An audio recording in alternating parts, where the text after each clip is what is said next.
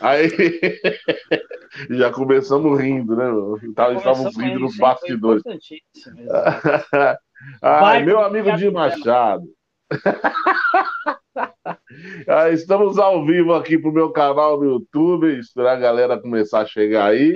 É, se não chegar também, a gente vai trocar ideia do mesmo jeito, porque a gente é amigo e estamos aqui para isso. Exatamente. Hoje um grande encontro do, da comédia rock and roll, que é a minha, com a comédia do samba, que é do meu amigo Dinho Machado. Mas uma coisa a gente tem em comum, tudo original, tudo origem aqui na Zona Leste, né, irmão? Fala Exatamente. aí, Dinho Machado, meu irmão. Jans, primeiro boa noite, cara. É um prazer estar aqui com você.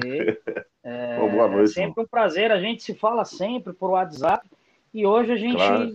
a gente vai conversar como a gente sempre fez e trocando ideia com as pessoas participando de alguma maneira, ouvindo, isso aí, é. relaxando em casa, ou voltando para casa às vezes está no trabalho. Neste momento é, a gente está fazendo o que pode e é o que você falou. Você do rock, eu do samba, mas a gente de qualquer maneira é da mesma região, o que nos divide é, é um, um trilho de trem, né? Pode crer. Com o viaduto da China, sou da Curuçá. E a gente sempre. Você nasceu no, no Jardim Helena, João? Você sempre morou? Não, não, velho. Não, não. Eu sou. Onde você eu sou do Rio. Eu nasci, eu nasci no Rio de Janeiro, cara. Cara, é, olha como é interessante que você falou, eu lembrei agora que eu ouvi você falando isso no, no podcast do Di, do Di é. Lopes. E Porque eu não sabia minha identificação, é, é, minha identificação com a Zona Leste é tão grande que as pessoas acham que eu nasci aqui. Eu não nasci, eu tenho 40, vou fazer 43 anos de idade, eu tenho 21, 22 anos de Zona Leste, né? Ah, Mas é, é que a Zona Leste. É, a Zona Leste me abraçou de um jeito que não tem como, né, cara? A periferia toda, né? A periferia consome muito cultura e arte, e comédia e música, né? Então não tem jeito, a gente se identifica muito, né, irmão? Com essa é. quebrada é. toda aí. E é engraçado isso, porque às vezes as pessoas não têm essa impressão, né? Outro dia eu estava conversando num, num, numa, entrevista online que eu estava dando para um cara do Centro Cultural é, da, da, Vila, da Vila Formosa, não, da. Meu Deus, da, da Zona Oeste ali, eu esqueci o nome do Centro Cultural, como chamava? Você lembra o, o que eu dei entrevista para o menino? Eu tô, tô com a ideia aqui do lado. Enfim, não lembro, é da Brasilândia. Como Brasilândia. Brasilândia ah, da Brasilândia. E aí eu conversando com ele, a gente estava falando exatamente sobre isso, porque a minha vida, antes de, de, eu, de eu, ir para a cidade, que eu falava, né? Porque é, você tinha tá que falar lá para cidade. Você vai para Paulista, é, se você pegava um metrôzão, passou da Sé, você está indo para cidade. Chegou no Braz, é cidade. E aí, o tema ainda é esse, eu tenho que comprar tal coisa lá na cidade. Fui lá na cidade é buscar tal coisa. Por quê? Porque para a é. gente, pelo menos para mim, imagino que para você também, era uma parada. O meu mundo era aí na Curuçá, São Miguel. Eu não saía daí para nada, absolutamente nada. Então, como é que a gente faz para se divertir? Para é, então, a gente tem realmente uma, uma riqueza, uma raiz cultural muito grande, né? As pessoas não têm essa ideia. Verdade, verdade, cara. É muito. É, e aproveitando aqui, ó, aproveitando, dando boa noite para a galera, que, inclusive quer mandar pergunta para mim, para o Dinho Machado. Fique à vontade aí, ó. Roberto, mandando já uma boa noite. Não vou arriscar falar o seu sobrenome, Roberto porque ele é muito difícil. Nossa. Chama de Betão. O Betão. É, o Betão aí, que mandou, inclusive, um callback meu aqui. É por isso que as lapiseiras não duram. Obrigado, Roberto. Ah, Sinal é, um cara que acompanha o canal. É fã, tô pensando aqui. É fã. É, o Elementos Vitor mandou um e aí, Jansen, e aí, meu irmão. Diogo Raposo, boa noite. Flávia, que tá sempre nas lives aí. Flávia, boa noite também. E o Mr. Caputinho mandou um salve, Jansen. Então, mandem perguntas, comentários, a gente vai mostrar tudo que for possível aqui. É, quiser mandar um super chat, manda também. Se não quiser, não tem problema. Manda aí o seu comentário que a gente vai tentar ler de todo mundo aí dentro do possível, certo? Gordinho Batata, boa noite também. É isso aí. Vamos lendo de todo mundo. E, Odinha, você falou Brasilândia, como eu fui esquecido da Brasilândia, o pessoal pode falar: caramba, o cara da Curuçá, como foi isso da Brasilândia? Porque a Brasilândia é perto de uma noite fixa que você tem ainda, né? Parou por causa da pandemia, que é lá na, na freguesia do Ó ali, né? Quase. É, é, é ali já nem é mais. Ali ainda é freguesia do Ó. Então, é, é, tem gente que fala que é Brasilândia e tem gente é quase que fala que é freguesia né? do ó. O, o, que, o, que, o, o, que, assim, eu tô lá realmente começando, é, respondendo a sua pergunta, é, a Oito minha relação anos, né? com, a, com, a, freguesia do ó Brasilândia é exatamente um show que eu tenho lá. A, a, um ano passado, faria sete anos, né? E esse é. ano completaria, olha que louco. Oito, é, né? Oito anos. Então, são oito anos, eu considero ainda, que eu tenho muita fé que a gente vai voltar. É, a gente, eu tenho conversado com, com o dono né, do Rota, Rota do Sol, que que está num momento muito difícil, como todos estamos, né? Mas Sim, é isso, nós, cara, né? ele, ele mudou de lugar há pouquíssimo tempo e ele sempre acreditou no, no, no, Rota desde o princípio. E aí o bar é, era num local que o que dizem que o que separa a Brasilândia da, da freguesia do é uma praça. Então aí o bar ficava de um lado da, da tinha uma aquela aquela avenidona que tem uma praça é, é, um pouco mais à frente tem uma praça desse lado a freguesia do Ó do lado de lá Brasilândia. Ou seja, tem, aí você chega lá, você pergunta para a pessoa, você é de onde? Eu sou aqui, né? aqui é Brasilândia. Aí você pergunta, não, é freguesia do Ó. Então eu nunca soube. Então, é, mas eu tenho muito contato com, com, com o pessoal de lá da região que, que se comunica comigo falando que era Brasilândia. E por coincidência, ontem eu tive lá, que eu fui gravar com. com fui gravar um, uma participação nos meninos que são de Brasilândia, é, que são talentosíssimos do samba, os meninos chamados Vício do Samba. Aí a gente eu vi. Você viu, cara? Você viu? Não sei se você viu. Pôs no, você pôs no Instagram, não pôs no Instagram? Cara, que lugar maravilhoso. Eu fiquei encantado com aquilo, João. Aquela vista, cara. É, Nossa, é, cara. eu achei, achei demais. Primeira coisa que eu pensei, pensando no tempo de moleque, eu olhei e falei, cara, imagina soltar um pipa aqui, velho. que da hora. Se aqui no meio dos fios já solta, imagina lá, né, cara? É, Porra. meu. E você era esse, esse, esse, esse, esse menino que soltava pipa, brincava na rua, já Cara, chegou eu, chegando, eu... não? Apesar que então, 20 eu anos atrás, você chegou com 20 anos, você já chegou homem, né, mano? Então, mas eu era moleque de periferia também. Lá no Rio de Janeiro, eu, eu nasci e morei em Bangu, né, cara? Que é periferia, o, zona oeste do Rio. de Bangu, né? Então, olha que coisa. Eu e ele temos o mesmo sobrenome, somos do mesmo bairro e não somos parentes, cara. Até você sabe, né? É, que a gente conversou já. Ele falou assim: meus parentes de Bangu é o pessoal que tem o sobrenome do Carmo, ele falou o Serra, que é dele, vem de uma outra região lá do Rio de Janeiro. Então, é, já conversei com ele, a gente tentou cruzar nossas árvores, né, e não, não, não tem. Mas a gente é da mesma região. Inclusive, a região ali, Zona Oeste do Rio de Janeiro, é um celeiro de artistas também. O Rafael Portugal também é daquelas bandas de lá, né? O Campo Rafa é Grande, é de lá, é verdade. O Yuri Marçal também é daqueles lá, de lá. Então, tem bastante gente que saiu dali. Tem né? E o Paulinho, e, sem dúvida, o Paulinho Serra é a grande referência, né? Porque ele é. saiu dali e, porra, ganhou o mundo, né, cara? E Você eu era que... moleque de rua, mas, mas soltar pipa eu não curtia, não, nunca gostei. eu gostava mais de jogar bola mesmo, jogar bola e andar de bicicleta, ver pegada era essa. É, jogar tive... bola todo dia. Não, então, eu tive essa fase do pipa, mas meus primos eram mais pipeiros, assim. Porque, cara, eu. Aí vai parecer que ai, quer dar um de. de o, o cara que superou, mas não é isso. É que Cara, o meu pai era um cara muito rígido. E tudo para ele, que era para gastar dinheiro com brincadeira, ele, ele achava que era uma besteira. Então, eu não. Mano, eu lembro de ter ganhado um carretel dos médios do meu tio. Caraca. Meu pai não me dava. E, e, e, hoje eu imagino que deveria ser barato e tal. E, mas ele não, cara, ele não me dava, ele achava uma bobeira. Para mim, para ele, eu tinha que brincar correndo então as coisas que eu tinha. Gastar né? energia. Gastar energia, exatamente. É. Aí eu ia no meu primo para soltar pipa. Então chegou uma hora que os meus primos eram uns cara puta pipeiro e eu virei o cara do futebol. Eu jogava futebol.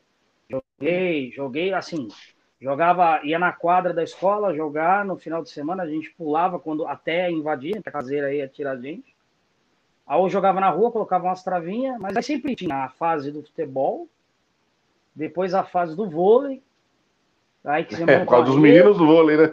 Exatamente. Aí, das Olimpíadas. depois o Green Team das Olimpíadas, a gente foi pro basquete. É. Então a gente passava. Até, mano, eu tive fase do patins, do skate, carrinho de rolemã, tudo que era coisa para fazer. É... Sabe, Certeza. agora que eu... Cara, você tá falando isso, porque a minha rua era uma ladeira, né? Jardim a cruz sai no alto, né? É. Não, Jardim Helena. A Helena é tudo reta. É tudo reto, é, pode crer. De Helena é plano. O Helena, Vila Mara, Parque Paulistano, tudo plano, não tem ladeira aqui. Que então aqui a galera virou... mais. A, a, inclusive virou casa depois, né? Porque aí tem o, ah, sim, o Tag tem. Bar. O Tag Bar. Que legal. É Cara, dá pra eu ir andando pro Taguibara. Quando eu faço é show lá, eu não vou andando, mas eu poderia ir andando. Eu ia falar isso. Podia andando, mas eu, eu gente, eu nunca vi o Jansen andando pro, pro Taguibara. Sempre. oh, o, o, o, Gordinho Batata deu uma notícia boa, que ele está fazendo a dieta base de suco de tomate. Boa informação, bom para ele. É. Valeu, Gordinho. Enche o cu de batata, enche o cu de, de, de tomate aí.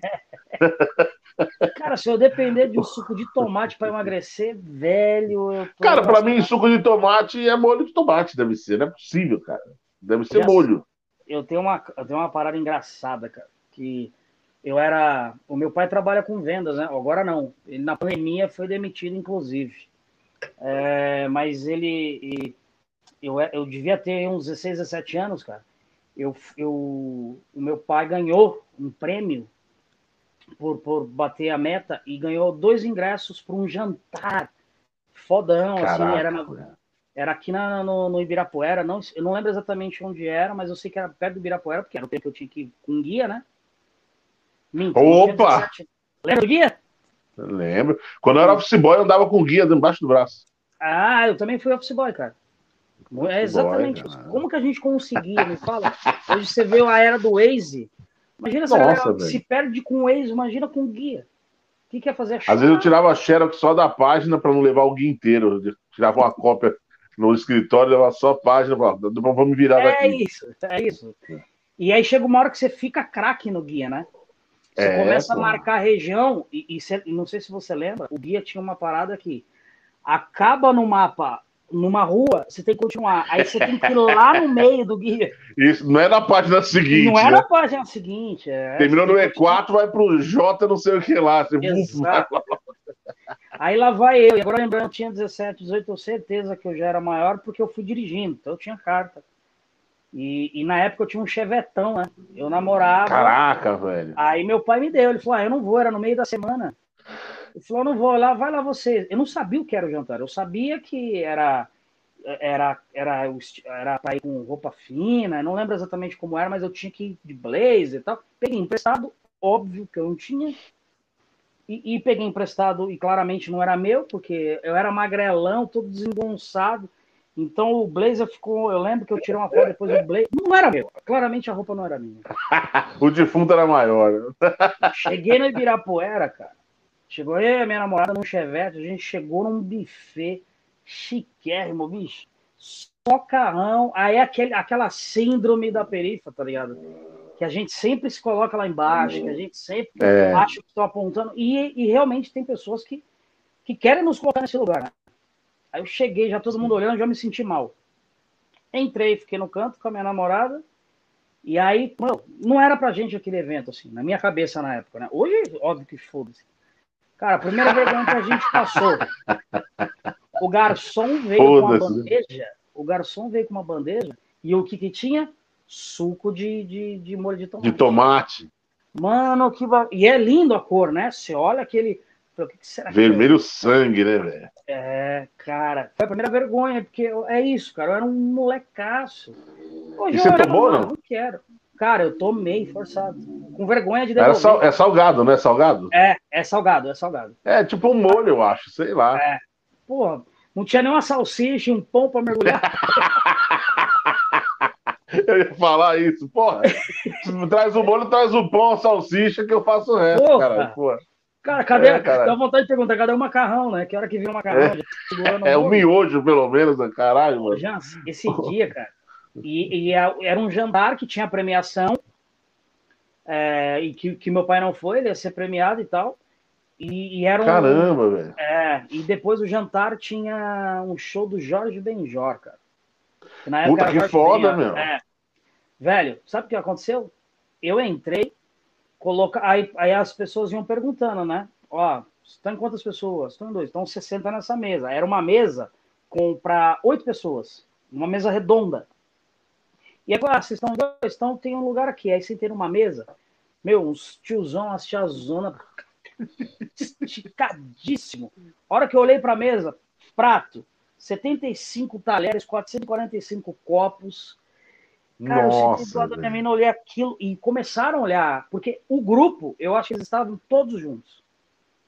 Então ficou Vocês estavam de penetra na mesa. Total. Só que é isso, aí ficavam olhando pra gente. Eu lembro ainda que um senhor tentou. Oi. Só que ah, começou a jogar comida, eu olhava aquilo e falei, mano, com qual que eu pego? Sabe eu fiz? Nossa, no, no ouvido da minha mina. Eu falei, vai no banheiro. Ela falou, por quê? Eu falei, vai no banheiro. Aí ela foi, ela tava mal também. Ela levantou, eu falei, licença um pouquinho, eu vou no banheiro. Cara, fomos embora. De vergonha. Caralho, não comeu, bicho? Foi embora. Sabe o que a gente fez? Pegamos a Nossa Senhora da Radial Leste, paramos no Habibs e arregaçamos. Eu pensei é, que você ia falar, louco. paramos. Pensei que você ia falar, paramos na Silva Romero, Dogão. É, não, mas. Para, fomos no Habib, que era mais barato ainda, né? E eu fiquei. Eu fiquei é, o Habibs porque... hoje é caro, velho. O Habibs já foi barato, hoje é mais barato, foi não. Barato, porra. Né? É óbvio que eu me arrependo. Assim, não é, não é um negócio que eu, eu deveria ter. Não, mas assim, óbvio que eu faria diferente hoje, né, cara?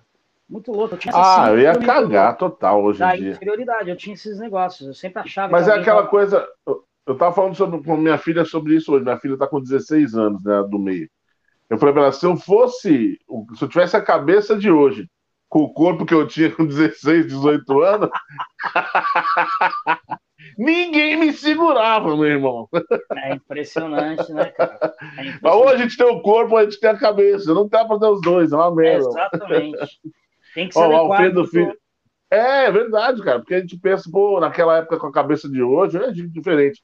Mas não tem jeito, é, é, é tudo aprendizado, né, cara? Não tem jeito. Ó, o Alfredo mandou: se, se o Neto ou o Toninho Levi me chamassem para fazer pegadinha, se eu faria. Óbvio que eu faria, já fiz muita pegadinha na rede de TV, faria com, com, certeza, porque é muito divertido. Din, já fez pegadinha essas paradas, cara? Você fazia bastante vídeo, né? Você faz ainda bastante vídeo, mas pegadinha, trollagem, chegou a fazer alguma? Cara, não. Você sabe que teve uma época quando o TikTok começou a explodir com os vídeos de é, de uma galera gritando, no, entra no supermercado com fone e do nada grita a música e começa a cantar. Ponto é, de ônibus, eu já vi isso aí. É, cara, eu morro de vergonha, não, não, não, nunca tive coragem. E eu não sei, eu acho incrível, eu dou risada. Os vídeos do Neto, inclusive, o que você fazia com ele na Rede TV, tem um que é do supermercado que é maravilhoso. Você fura... É ele que fura a fila ou é você? Não lembro. Eu furo a fila, ele tá no caixa. É maravilhoso aquele vídeo. Ele me é chama de bola 7. Bola 7, passa aqui. Ele fala. É, mas tá aí uma boa, eu acho que você deveria fazer, cara, mas eu não. Eu...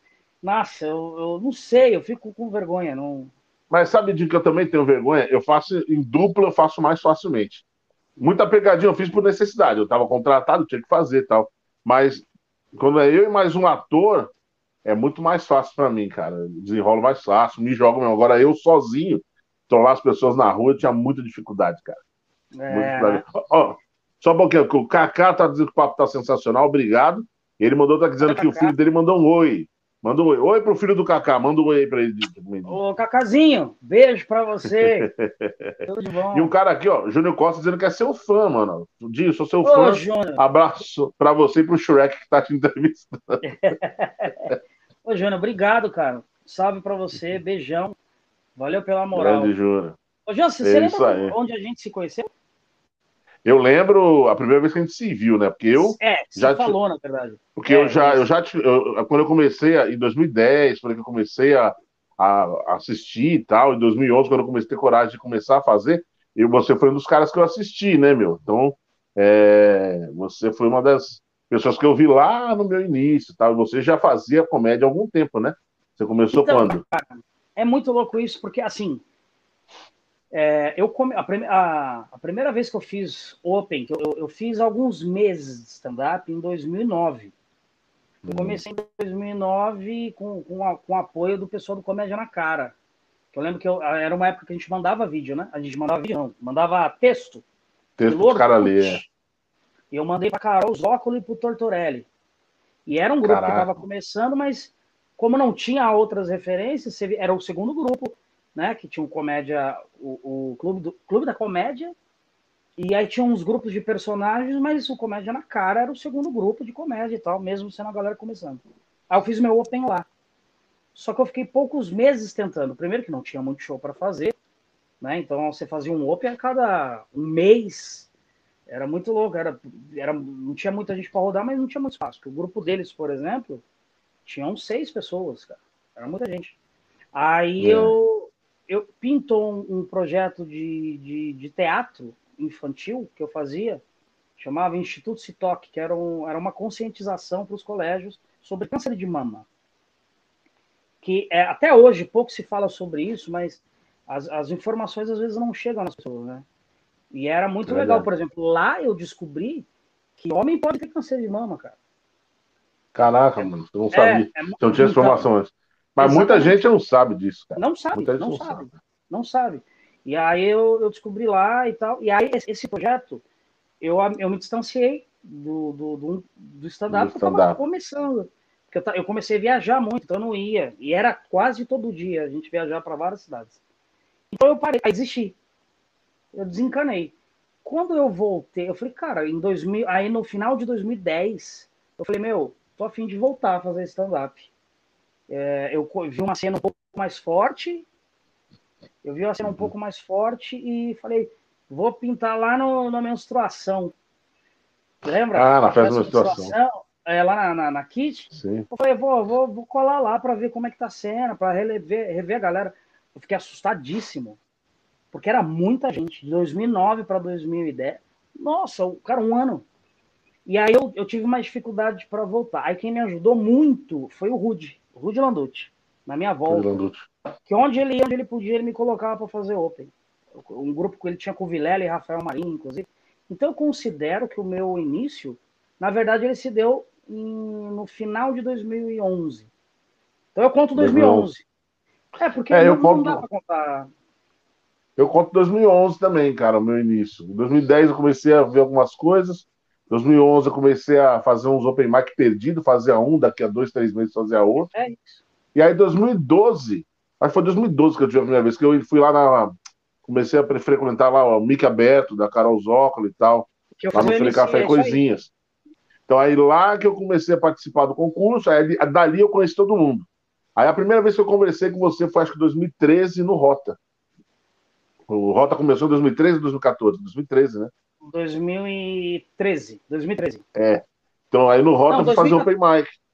É, 2000, não, final de 2013, é isso aí. É, ou início de 2014, por não, ali não, eu fui não, fazer. Foi 2014, foi 2014, lembrei, é isso é, aí. Eu lembro, eu lembro que foi no início de ano, acho que foi no início de 2014 que eu. Sabe porque eu, eu lembro lá. 2014? Que era, eu lembro que era. 2013 eu ainda fazia, eu tava fazendo meu solo, eu era de uma outra produtora, que é. Que era das meninas, eu esqueci o nome.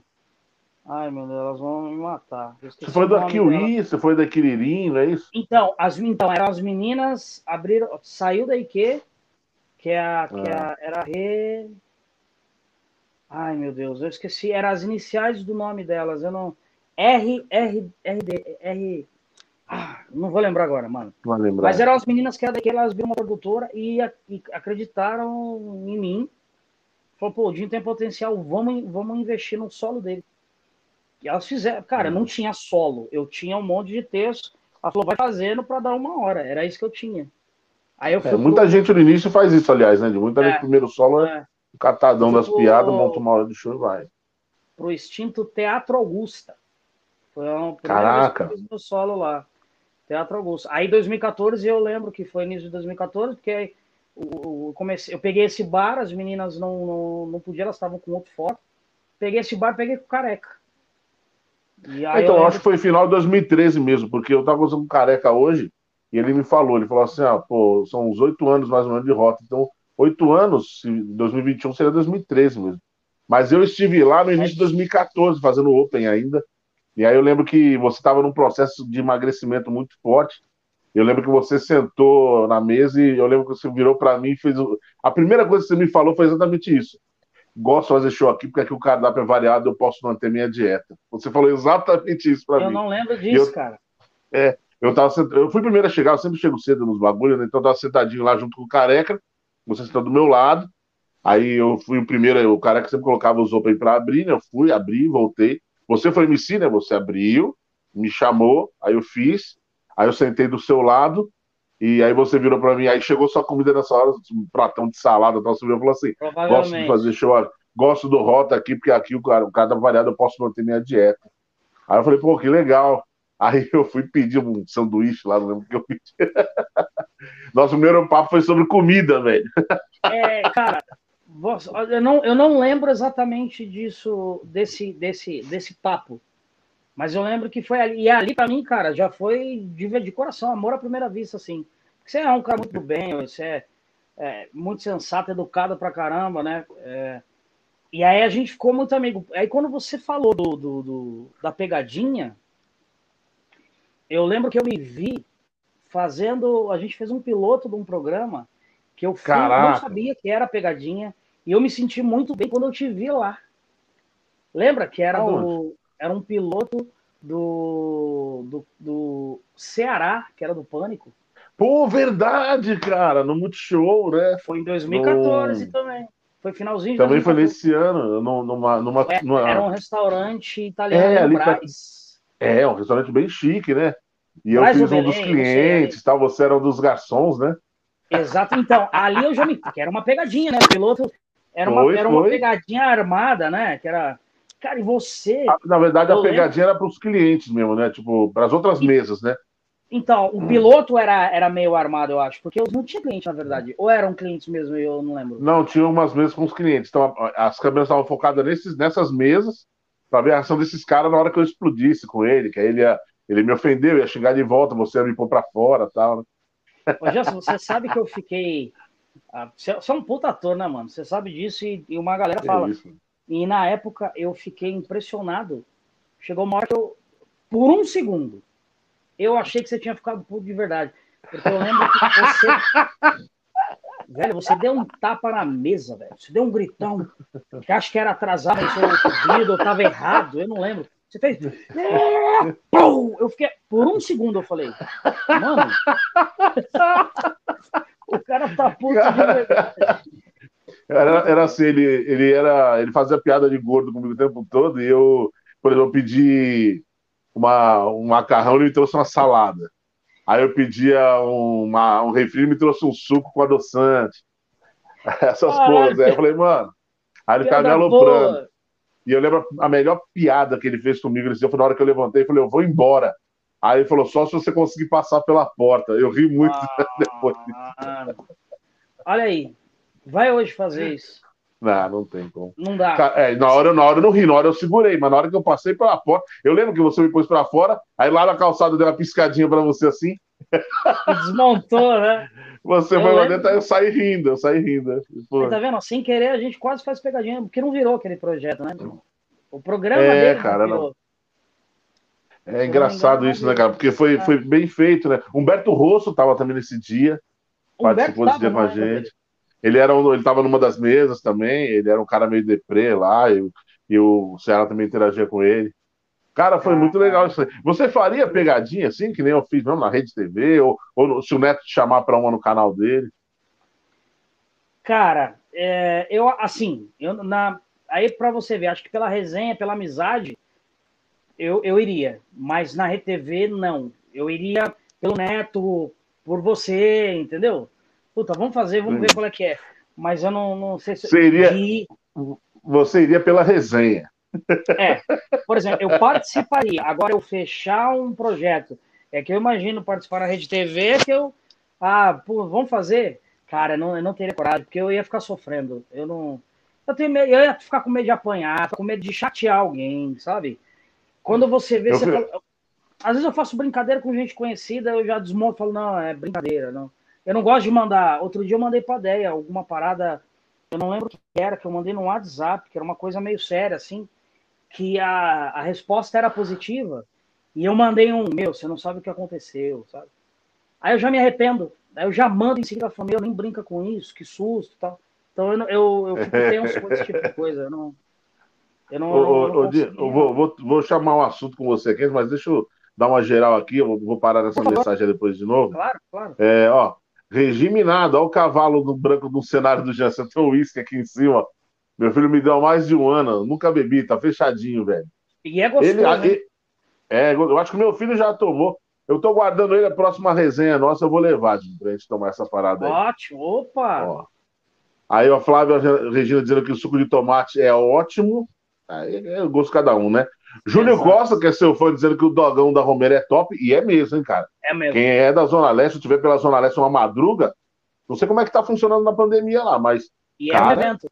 sair de São Miguel para ir comer um dogão na, na Silva Romero. Não, eu, até pouco tempo atrás, tipo, dois anos atrás que eu passei por lá, ainda é, cara. Se chegar de madrugada, tá tem tudo cheio lá, galera. Tem até, tem até um McDonald's perto, mas os dogão estão mais lotados que o McDonald's, com certeza. Sim. Cássio agradecendo a ótima live. Valeu, Cássio, obrigado. Flávia Regina diz que me assiste até hoje na Rede TV. É porque é, é, a gente assinou uma parada que eles podem usar, acho que por 10 ou 15 anos, 20 anos, ou pelo resto da vida, sei lá. Por mim, eles podem continuar passando, que eu acho muito legal. Gosto quando as pessoas me reconhecem por causa da pegadinha, então por mim pode ficar passando sempre. E eu acho muito bacana. Obrigado, viu? E aí, aqui a pergunta do Martinho Senja, que por acaso é um cara que estudou comigo, é meu amigo de infância, o Martinho Senja. Ele está dizendo aqui, ó, por que, que tudo que é bom nesse país não é famoso? Você entendeu essa pergunta, Dinho? Cara, eu, eu entendi é, e concordo com você, é, que acho que entra até na questão de gosto, que você falou do suco, por exemplo, né?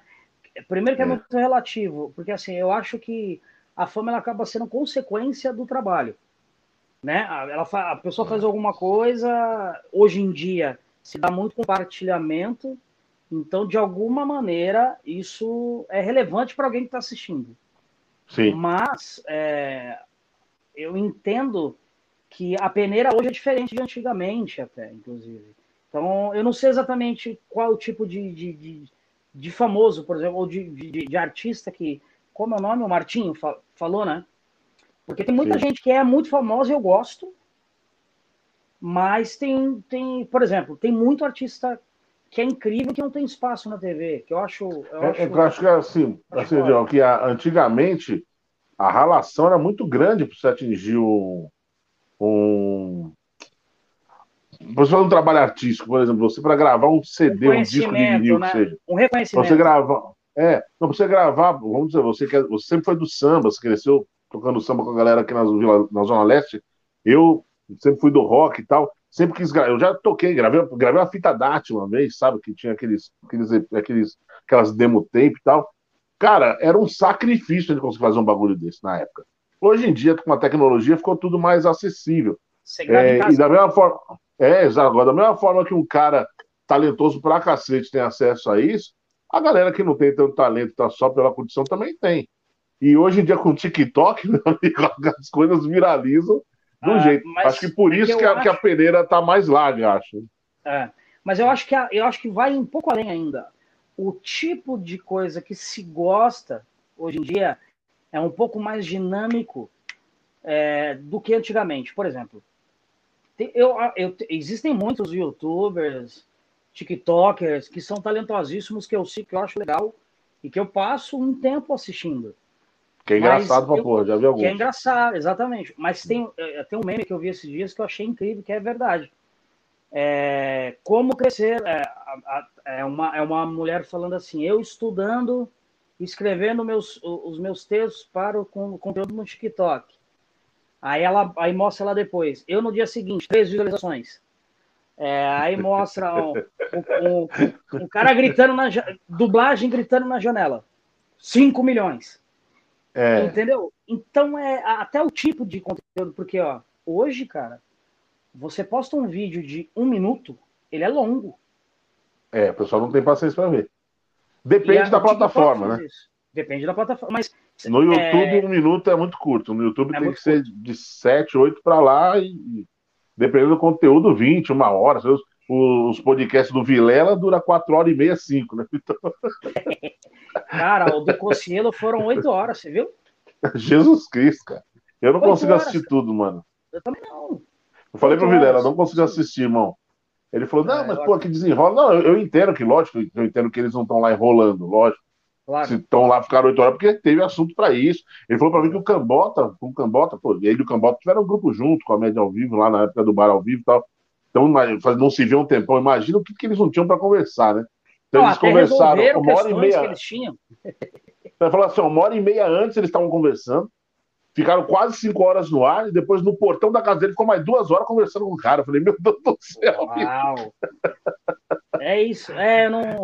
Mas eu concordo com você. Mas é uma, é uma pergunta muito difícil de se responder. Porque é, senão a gente vai para uma esfera um pouco mais. É... Outro dia eu vi uma live, inclusive, com. É porque com classificar a arte é difícil, né, irmão? Classificar a arte é, é difícil, exato. Né? É isso. É, eu, eu, quando eu estava fazendo teatro, eu nunca fiz uma peça de comédia no teatro. Nunca fiz. Nunca fiz. Só fiz peça Sério? séria, drama, Shakespeare, só, só. Já fiz, já fiz Hamlet, fiz Rei Lear, fiz Macbeth, fiz Mulher que Matou os Peixes, Clarice Lispector, fiz Unesco, só fazia coisa séria. E aí, cara, é, só no stand-up que eu vim fazer comédia. Eu lembro que lá na escola de teatro, no Encena, inclusive escola de capela também estudou, a gente é colega de escola, não na mesma época, né? Mas ele. Pelo jeito, o Capela não se formou, não. Tô brincando. Brincadeira, Capelinha. É. Eu, ele, Mariana Ximenes também, mesma escola que a gente, olha só, Olha aí. só filé. É. Ah, Aí eu- lá na escola eu lembro que eu falava assim, pô, vamos fazer uma comédia, né? E aí tinha alguns professores e alguns alunos tal que, ah, pô, comédia tal, não sei o quê. E aí uma vez um professor nosso falou pra gente assim, gente, rir é entretenimento, cara. Rir é arte. Você não tem como você classificar. Às vezes o o, o, na- na- o cara quer sentar em frente à TV ou no- no- na sala de teatro e ele quer só dar risada. Ele não quer Só, pensar ele nos quer pensar. problemas, ele não quer nada inteligente. ele tá quer aí só justamente para esquecer disso. Ele não Exato, quer ter, ter muita relação com. Ele falou, e você proporcionar isso pro público é uma puta, um puta de um desafio, cara. É, Agora ele falou, ó, se você puder trazer um humor ali também, passe uma mensagem. Legal, agora se você conseguir fazer o cara rir, mano, vai pra cima, ele falou. E aí a gente até pensou em fazer a peça de comédia pra se formar, mas eu perdi também. Eu fui voto vencido e fizemos a cantora careca, que é do Ionesco, mas é o que mais se aproxima de uma comédia, o Teatro do Absurdo, foi bem legal também. Não posso reclamar, não, foi bem divertido também. Mas é, eu nunca fiz uma comédia mesmo no teatro, cara. Eu, eu sempre, eu, eu ainda tenho esse desejo de montar um, um espetáculo de comédia, teatro mesmo, sabe? Palco italiano tal, comédia. Não, não tive essa experiência Sim. até hoje. Texto, ensaio, laboratório, isso é maravilhoso. Eu É. morro de saudade disso. Eu, eu já fiz em teatro, mas eu confesso que, que fiz. é, é, não comecei assim. Os primeiros que eu fiz, inclusive, eu, cara, a nossa, nossa passagem por teatro, inclusive, até a formação é muito parecida, porque quando eu me formei no Macunaíma, eu fiz Macunaíma. É, eu fui, eu entrei logo em seguida numa companhia de teatro de uma diretora que dava aula no Macunaíma. E a escola, a escola dela, né, assim, de vivência, estudo, era do Antunes Filho, cara. Então ela, ela trabalhou com o Antunes, é, ela era assistente de direção do Antunes Filho. Ela fez uma companhia de teatro e aí eu entrei como ator. Teatro E- oficina, né? Essas pegadas. né? É, cara, a gente, eu lembro que a gente chegou a fazer um espetáculo que tinha 15 pessoas. E a gente estudou, a gente fez um espetáculo indiano que ele tinha duas horas e meia com 15 pessoas, cada um era um deus, aí tinha um semideus. Aí, Ah, é do caralho, é do caralho. né? é, não, é, é muito foda. conhecimento. É, era um me... A gente ficou seis meses ensaiando todos É, os dias, todos os dias, Jans. Não tinha domingo, não tinha sábado, todos os dias. E aí, quando eu comecei, e aí como é que você ganha dinheiro? Eu já, eu já vivia de, de espetáculo, né? E aí quando eu comecei a fazer, quando eu comecei a pesquisar e me interessar pelo stand-up, eu lembro que essa diretora pediu para eu escolher, cara, entre ser Caralho, artista ou prostituto. Foi isso que ela usou. Ela falou que na companhia dela não Nossa, tinha, não tinha lugar para prostituta. E aí, se pagar suas contas da arte com a, com a arte é ser prostituto, então aí eu fui. Cara, eu não me arrependo nem um pouco. É, tenho saudade disso, mas eu acho genial essa sua ideia. Porque É, mano. é. é muito legal isso. E, e se- e se consome pouco hoje, né? Exato, Você pega os tradicionais Tipo- aí, você vê o, o mais, o mais assistido, que acho que é o de comédia, que é o Pra Ele Coçar. Trair coçar, isso não. É um, Também é tinha, uma, é o- tinha é, como é que é? Todo gato vira lá, a Todo- vida sexual do gato. Todo, ah, esqueci, que era o. José Pelistano que fazia. Hum, Todo gato vira lá, Monólogo. monólogo da vagina. Então, monólogo tinha, teve vagina. bastante peça de teatro que ficou em cartaz, cara. Ficou em cartaz muito tempo. Coçar que é, é, é campeã, né, cara? Campeã. É, Cara, é do Caruso, e né? o, e eu, por outro lado, o, meu o professor de teatro foi o cara que me emprestou, inclusive, me, me, me me emprestou, me deu PDF da Judicatia, por exemplo. Foi o professor de teatro meu que me deu. Ele falou: você quer stand-up? Então vai ler isso aqui, vai aprender e tal. Ele que me incentivou a fazer a faculdade de rádio e TV. Esse professor de teatro foi muito importante. Marcelo Soler, o nome dele, foi muito importante para mim, cara. E eu já velhão, né, cara? Porque eu comecei no stand-up com 32, 33 anos. Vou fazer 43 agora, mês que vem. Já então, comecei é com uma idade avançada. Isso. É, é, muito louco porque eu não sei se é porque é a minha idade, eu tenho 41, eu, vou, eu, eu ia falar que eu tenho 41, não tenho ainda, vou fazer em junho. É que já tá inconsciente já. Mas eu, é, que é outra coisa, né? Acho que a era da internet fez, fez com que ah, os profissionais surgissem mais cedo hoje, né? Então, você vê aí uma é. molecada de 19, 20 anos ganhando muita grana, muita grana, é. influenciando muitas pessoas na internet. É. E antigamente era isso, né? 20 anos, aí, cara, a gente tá pensando, se formando, que que fazer, pensando né? o que vou fazer. É muito louco essa mudança, cara. É, cara, hoje em dia o, o preço vem mais cedo, né? Tipo, a, a necessidade tudo de formação, sei lá. E a gente tem uma outra parada que nossa vida foi. A gente tem uma trajetória muito parecida em muitos sentidos, inclusive cruzamos com pessoas é, que conheceu os dois assim nesse período, né? Que foi a nossa amiga Silvana da Ciandarilhos. Eu fiquei trampando Cara, com ela um tempo. Depois de você, é... você saiu de lá, eu fui. Então, mas você sabe que eu, eu acho que eu nunca falei isso para ela, apesar de sempre falar isso em, em bate-papo, em live, em, em, em, entrevista, que eu fui pra comédia por causa do Andarilhos, cara. Eu fui. A, a, a pra mim você já falou comédia, isso. Pra, ela, mim, você é... já, pra mim você já falou isso. A Silvana, cara, ela, ela tem um time cômico. Ela tem um, eu lembro de um personagem é né? dela, que eu não sei se você já viu, ela fazia uma atriz na TPM. Já vi. Que, era que ela, ela, é, a ideia é, é, o subtexto é a atriz abandonou o espetáculo infantil e invadiu o palco de onde a gente está, que no, provavelmente era, né, uhum. normalmente era um bar. E ela entrava, puta da vida, que ela era Branca de Neve. Ela entrava com a roupa da Branca de Neve fumando. Muito e eu lembro foda, que a né, piada. Cara? Era incrível, que a piada era. É, puta que eu na TPM. Falava palavrão pra caramba, né? Que não sei o que, que eu tô lá com aquele, ban, aquela, aquele bando de criança. Que ela fazia uma piada maravilhosa que hoje é impossível as pessoas têm uma dificuldade hoje de entender sátira, ironia é, e, e opinião, né? E ela falava, com aquele bonde, aquele monte de crianças sem educação que estão lá com um monte de pais separados. E aí, e aí ela fala, e eu não aguento. E ela dava um tragão, a piada era o trago no cigarro que ela dava. Aí eu mandei eles. E era um puta de um tragão, assim, aquilo era maravilhoso, cara. É. A galera dava muita risada.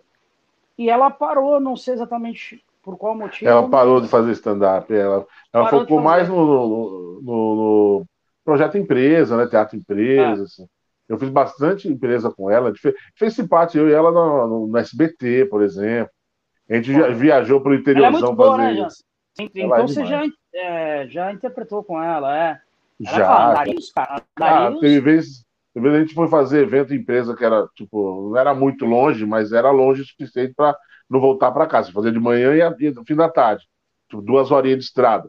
A gente fez de manhã, e aí, mano, eu e ela no, no chão, deitado no chão da, da sala de apresentação, trocando ideia, deitado no chão. E à tarde gente fazia outra e voltava rindo. Era uma companhia muito legal. E ela ajudou muita gente da comédia, né? Tipo, ajudou, tipo, compartilhou ali com bastante gente, né? Você, ah. eu acho que o Vitor Sarro também, uma época, Cara, fazia uma comédia à la carte, né? O, é, o, o Sarro, ele, ele, o, o, primeiro Open dele foi numa noite lá na. que era, era comédia la carte, era eu, a Silvana e o Edson Júnior. Edson Júnior, verdade. Edson Júnior. A gente fazia num bar em São Bernardo do Campo, que era um karaokê. Aí, eu já cara, fui show nesse lugar aí. Você lembra disso, cara? Ali surgiu. Mas não nessa época, acho que depois alguém, alguém pegou esse bar também produzir, eu fiz depois lá. Ah, não na época de vocês, fiz depois, é. Sport Bar, então, acho aí, ó, assim. Eu esqueci desse, desse, desse detalhe aí, que isso aí foi em 2018, 2008. 2008 não, 2009, que eu falei, que foi a minha passagem curta. Foi exatamente, por uhum. isso que eu uhum. não. Mas eu esqueci de que eu tinha o um grupo. Caramba, como é que eu fui esquecer? do grupo com a Silvana. Com o Edson, o Edson tá na luta até hoje também. É. Cara, ali, ali surgiram, que eu me lembre, e, e, que eu me lembre, pode ter surgido mais pessoas que hoje é, é amigo nosso, e eu não lembro que passou por lá, mas que eu me lembre, é Vitor Sarro e Patrick Maia. Eles Patrick fizeram um também. Open lá. Porque o Patrick é também do ABC, né? Também é do ABC. Eles, eles ah, que legal, né, mano? Ah, mas ó, Nandarilhos passaram Gus Fernandes, Michel Matos, Marquinhos, é, que faz o, o Salonguinho, Marco Barreto. Marco Barreto. Puta ator ele, mano. Fábio Pô. Rabin. Fábio Rabin fazia andarilhos, cara. Fábio Rabin Caraca, e Danilo Gentili. Danilo Gentili já é. fez alguns festivais com, com, Então, assim, você vê que é. E, e ninguém lembra, ninguém é. sabe da, da, da, da Silvana. Da é muito né, louco cara? isso. Mas eu percebo que ela, ela é uma pessoa muito legal, que é muito foda, mas ela passou um momento bem depressivo, justamente acho, por causa disso. acho que não firmou, né, cara? Então ela acabou se pegando ali nos eventos corporativos, graças a Deus ela pegou ali isso. Uhum. Mas aí depois, com o tempo, ela pegou o ritmo nos eventos corporativos. O filho dela também cresceu, entrou na faculdade, então ela conseguiu né, abrir a mente aí e se livrou desse momento ruim. Mas, cara, ela lembrava com muita saudade sempre. Eu lembro pra caramba. É, a gente perdeu a... que, infelizmente, às vezes a vida, a vida faz isso com a gente, né? A gente, faz, é a gente se distancia, a gente se distanciou muito, perdeu o contato. A Silvana foi minha madrinha de casamento, cara. Caraca, velho, é, sério? É, Silvana foi minha madrinha de casamento. Com a Argentina, né, meu? Com a, com a, é, com a Argentina. com a Exu, como eu dizia. Né? Mas sua filha tá bem, né? Sua filha tá bem. Minha filha tá bem, cara. Hoje ela tá morando na Argentina, né? Ela foi embora. Por causa da pandemia, foi pra lá, né? É, na verdade, não, não, não, isso não foi o ponto. Isso foi o estopim, na verdade, né? Mas é que os avós delas estavam morando aqui com elas e tal. Acho que entra numa. Entrar numa vibe de querer voltar para o país de origem, ficar lá, né? É, acho que eles se sentiam meio nessa, nessa loucura de ficar dentro de casa, não poder sair, tá longe da, das origens, se sentiram meio refugiados, não sei. Entendi, e aí, é. em respeito, a, a, mãe dela pediu transferência para lá, foi para lá. Compreensivo, né, irmão? Cara, eu, eu tô trabalhando isso, morro de saudade dela, porque depois que ela foi embora, a gente não se vê ainda. Desde dezembro não vejo minha filha. Caralho, vocês, eram, fala, vocês são muito é, ligados, né? vocês são bem próximos. Muito, muito, muito. Então, mas aí eu tô me fortalecendo exatamente nessa ligação, que mesmo à distância a gente se fala praticamente todos os dias por vídeo, se não é por vídeo, é por mensagem, trocando. Virou minha brother, né? De trocar mensagem, meme, essas coisas. E hoje ela mora lá e quer faz muito bem para ela, então, cara, se ela tá feliz, eu tô, entendeu? É isso mesmo, aí, é isso. Tudo passando, ela vem para cá, eu vou para lá. Não é longe, né, cara? Eu chego primeiro na. Quando você for para lá, eu vou com você, viu? Quando você for para lá, eu vou contigo. Tenho uma vontade de conhecer a Argentina. É maravilhoso. Lugar... Você já foi para a Argentina, Jansen? Nunca fui, morro de vontade é um de conhecer. Lugar maravilhoso, cara. Buenos Aires, O Diguinho falou muito bem para mim. O Diguinho e o Danilo falaram muito bem de lá. É bom, e come-se é uma barato, carne né? muito boa lá. Não, a carne é. Mano, tudo, ó, massa, carne, doce. É, a gente come muito bem lá, num restaurante foda e sem gastar gasta muito, né? pouco. Né? Gasta pouco, a gente se sente milionário lá. É impressionante. Ó, a pergunta que me fizeram aqui, eu tava o tempo que eu coloquei, queria falar sobre isso. Como foi trabalhar com Marquinhos, o que, o que, o que? Cara, a primeira vez, Odinho, que eu estive no, num set para gravar com Marquinhos, eu realmente fiquei. Foi uma das vezes que tremeu a base, sabe? Eu treme, tremeu a base o dia que eu fui gravar com o Marquinhos, que o que, o que, quando eu tava no Comídias, e o Rafinha não tava no elenco, ele apareceu do nada do camarim e falou assim: Você me chama que eu vou testar alguns minutos? Eu falei: Caralho, vou ter que chamar o dono da casa. e eu era tipo minha segunda ou terceira vez como MC no Comídias. Dono da casa e o Rafinha, né? E o Rafinha. É o Rafinha. E, e, quando o Diogo Portugal me ligou, a outra vez que treinou, o Diogo Portugal me ligou, porque o Diogo gosta de ligar pra gente, né? Ele não manda, é, ligou. Exato. Aí ele falou: Ô Jansen, Pô, tô precisando de você no Risorama aqui, se poderia ir para Curitiba dia ah, tal, tal, tal. Ah, Falei, porra, com certeza, irmão. Ele falou, então minha produção vai te ligar para acertar todos os detalhes. E quando chegamos lá, a primeira vez que estava com o Diogo na minha frente, ele falou assim: me falaram que você faz uma cerimônia muito bom, você pode fazer uma cerimônia hoje pra gente? Falei, faço. Então foram os dias assim que eu senti a perna bamba, velho. É bom, né, cara? E quando eu fui dar entrevista pro Danilo, né, cara? Porque lá no SBT, a gente não fica tão nervoso, porque a, a produção trata a gente sempre muito bem, né, cara? Mas foi uma experiência também por ser entrevistado. Ah, você foi entrevistado pelo Jô, vai se fuder, caralho. Já assim. Cara, eu tava Porra, pensando. Nada deve dias, superar eu, isso, velho. Eu não sei como eu não fiz um quadro ainda, cara. É muito louco. Caraca, mano. Eu postei um TBT você... esses dias e eu vivi uma tremedeira de novo. Mas, ah, cara, é o respeito máximo, óbvio. Jô, eu, eu assisti sua entrevista, eu assisti sua entrevista. Cara, foi. Você, a coisa que não, eu, eu, não lembro direito do papo de você, mas eu lembro de você. Aquilo que você postou, inclusive, eu lembro direito de você levantando e fazendo o cantor The de The Voice. É. O The Voice. Uh! Você sabe que eu tinha muito medo. E você né? puxa o agudo direitinho, né, cara? Você, você é bom, você é, é músico mas, bom pra caralho. É, mas, mas às vezes tem. Por exemplo, no Danilo, eu, eu, tenho, eu fiz um Danilo também. Que é o mesmo cara. É um, é um outro peso, mas é o mesmo respeito. É isso, né? A gente. Sim, exatamente. É. Porque senão, imagina, você acha que eu vou no Danilo pensando. Ah, já finejou. Nem a pau, cara. Você não, chega lá, é isso. E um carinho, o Danilo é impressionante, sempre imita tudo. Não, cara, cara, com todo o respeito e dadas as devidas proporções, hoje o principal talk show do país é do Danilo, pô. Então, você vai lá é a maior vitrine, velho. Você tem que fazer o um negócio. Quando eu fui lá, que os caras falaram assim: ó, sua entrevista tem, vai ter um tom de 20, 21 minutos, eu falei, beleza. E ela deu 30 e poucos minutos e ficou tão legal que eles só vão pôr tudo no ar. Eu falei, porra, olha aí, cara. Eu fiquei muito feliz, cara. Muito feliz. Cara, mesmo. você sabe que a minha, a minha primeira vez foi, foi por aí também. Eu fui, eram 20 e poucos minutos, e, e eu morrendo de, de, de medo, uma produção sem comentários, e ele também. Porque, cara, ele falou para mim, quando eu entrei, é, a gente gravou a minha entrada, e aí sentamos e tal, e aí ele tinha que gravar algum merchan, que era a seguida, e aí quando parou para gravar o merchan, ele olhou para mim e falou, o Danilo, né? Ele falou, cara, fica à vontade, você tá aqui para se vender. Eu tenho um roteiro aqui, vou seguir, mas me interrompa quando você quiser para falar o que você é. quiser. Pô, isso não tem preço, cara. O cara me vendeu muito bem, de uma maneira não, que eu não compraria. Não, e o, o, o, o, Danilo foi muito gente boa comigo. E o Diguinho tava muito nervoso o dia que eu fui lá. Que ele falava assim, mano, você... velho, você. É, porque a gente é muito ah, amigo, né? É demais, eu sou né? amigo do Diguinho desde 2012, cara. Quando eu comecei a fazer open mic, Nossa. ele me levou pra fazer show com ele, com os shows da rádio que ele fazia. Então eu, eu, era amigo dele, a primeira vez que ele foi fazer mesa vermelha na Band, eu era amigo dele, a gente conversava, ele me ligava, era torpedo, SMS e tal. E ele, quando ele foi fazer aquela mesa, a mesa, o especial de Natal, Ano Novo lá, que não foi pro ar, a gente conversou tal. E quando teve todo o trâmite dele para SBT e assumiu no, né, que o Menson não foi, a gente era amiga, a gente trocava ideia direto. Então acho que, pô, depois teve grupo junto, viajando pelo Brasil, tô fazendo show e tal.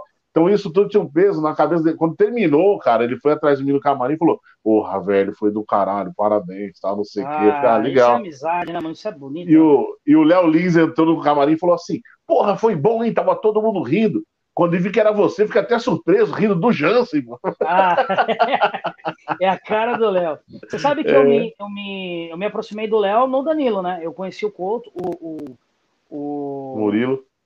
O, Muri, é, o Couto eu já, já tinha, obviamente, eu não sou brotherzaço, mas é o Murilo, é um amor de pessoa, né, cara? Ah, Murilo é foda. Eu gravei um negócio com ele é... lá recente, quebrei o para-brisa do carro dele, com um tapa na. Você acredita? Você tá brincando? Tipo aquele tapa que você eu... deu na mesa no programa do Ceará?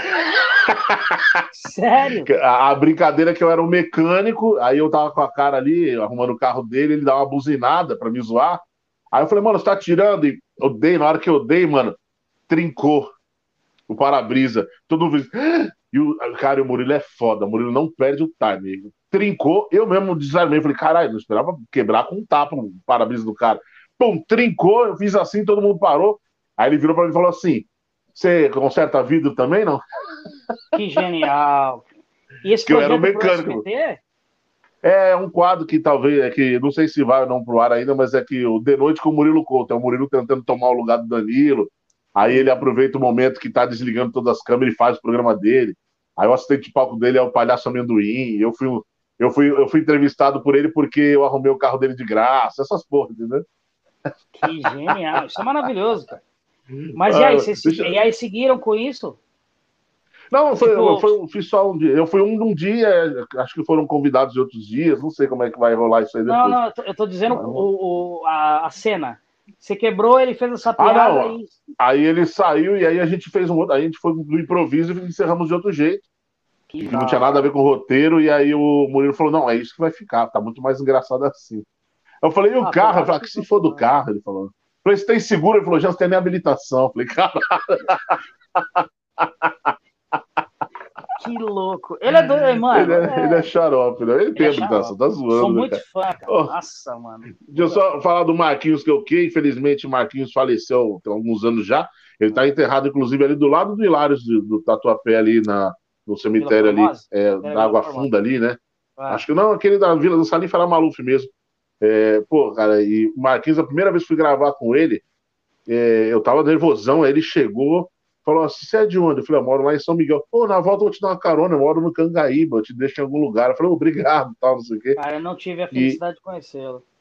Cara, e nesse dia que eu gravei com ele, ele foi genial, assim, porque a primeira cena, a primeira, primeira é, vítima que a gente foi pegar, a pessoa reconheceu ele. Né? Aí falou, Marquinhos, pô, sou seu fã, tira foto e tal. E aí começou a juntar a galera em volta, cara. Juntou, ficou um bolo de gente em volta. E aí ele virou, falou assim: não, vamos desligar as câmeras, né? Aí ele virou pro pessoal em volta e falou assim: pessoal, a gente ia gravar umas pegadinhas aqui, mas como não tem jeito, então nós vamos fazer umas brincadeiras aqui. Eu sou Marquinhos, sou ator, sou do circo. O Jansen é comediante, é ator também. A gente vai fazer umas brincadeiras aqui com vocês. Então, quem quiser tirar foto aí, participar com a gente, faz uma fila. Cara, a gente ficou. E, e ele é do circo, né, cara? Então, porra, ele, o cara improvisa, o cara. Controle impressionante, né? Nossa, controle de plateia incrível. Então a gente ficou brincando, eu, ele, a outra atriz. Aí pegava o pessoal, fletava com o outro, as câmeras desligaram e a gente ficou ali brincando com as pessoas no calçadão de Osasco durante uma hora. Aí depois a gente saiu de lá e foi para outro lugar, tentar fazer a pegadinha em outro lugar. Mas era muito difícil, cara, porque ele realmente era facilmente reconhecido, cara. Facilmente reconhecido. É, né? tinha, que pegar, tinha que pegar alguém que não curtisse pegadinha, porque se o pessoal gosta de pegadinha, conhecer a cara dele. Era muito difícil. Ah, cara, Mas era de uma generosidade, velho. É... É. Não, obviamente não desmerecendo, eu posso estar errado, mas os mais conhecidos, não maiores de talento, quero dizer, mas de reconhecimento de, de, de muito tempo fazendo, seria ele e o. A, Rolanda, né? E o, é, o Rolando, não é? Do, do, SBT. E Volanda, o Ivolanda. Tinha o Gibi também, acho que o Gibi faleceu. Tinha a Ruth Ronce também que faleceu. A Ruth mas eu acho que, pô. Também. É, mas eu acho que o Ivolanda e o Marquinhos são os dois, é, assim, ao concurso. Cara, eu acho que hoje, hoje, no hoje, assim, tirando esses dois que, pô, são né? Não dá nem para comparar, né? Mesmo nas reprises que passam dos dois, né? Não tem como comparar. Mas eu acho que, mano, com todo, não é porque são meus amigos, não, mas eu acho que o Neto, o Toninho Tornado e o Edu Primitivo são os três caras que levam as pegadinhas hoje. É, acho que são muito acho. foda esses três, cara. São muito bons. Ó, o, o Kaká que passou. O Kaká trampou comigo no call center. Ele fez um super chat de R$54,90. Não quis completar yeah. 55, economizou 10 centavos. É. Não, ele vai fazer um outro depois de 10 centavos. Tem outro que fez 5 reais aqui, o outro cara, eu vou falar o dele aqui já já, o é, Luiz Felipe Gama, mas não mandou pergunta, só 5 contas. Mas ó, o Kaká, Jansen, você é um dos comediantes mais talentosos que conheço. Nos tempos de call center, ganhamos pouco e nos divertimos muito com você. Manda uma crônica engraçada dos tempos do atendimento. Kaká, mano, eu acho que o que tem mais engraçado disso. Tem pouco call center, telemarketing, essas coisas não, Dinho? Não. Não, não nunca Cara, o que teve de mais engraçado, cara, é que. É, tem várias histórias, né? Mas uma que eu guardo com muito carinho, assim, que assim que eu assumi a, a equipe, ó, Luiz, esse aqui é o Luiz Felipe Gama que doou cincão. Eu vou tirar porque o bagulho tava tampando o seu rosto aí do Kaká. Mas, mas... Ah, Obrigado, Luiz. Tamo junto, hein? Ô, Kaká, eu lembro muito de uma história. Eu, quando eu fui de, de atendente para supervisor, eu fui ser supervisor da equipe que eu trabalhava. Então, fui ser supervisor dos meus amigos. Isso foi muito difícil. Meu coordenador na época era o Renato Búfalo, que é um, um para mim, um dos maiores líderes que eu tive até hoje. O Kaká, inclusive, conhece ele também. E o, cara foi muito foi um desafio muito grande liderar as pessoas com quem eu trabalhava de igual para igual, porque Mano, os caras sabiam todos os meus defeitos, Dinho. Tudo, tudo que eu fazia de errado, eles sabiam. Todos seus brothers, como é, como é que você vai dar bronca ou vai estimular Exato. de alguma maneira? Que moral que você tem, né?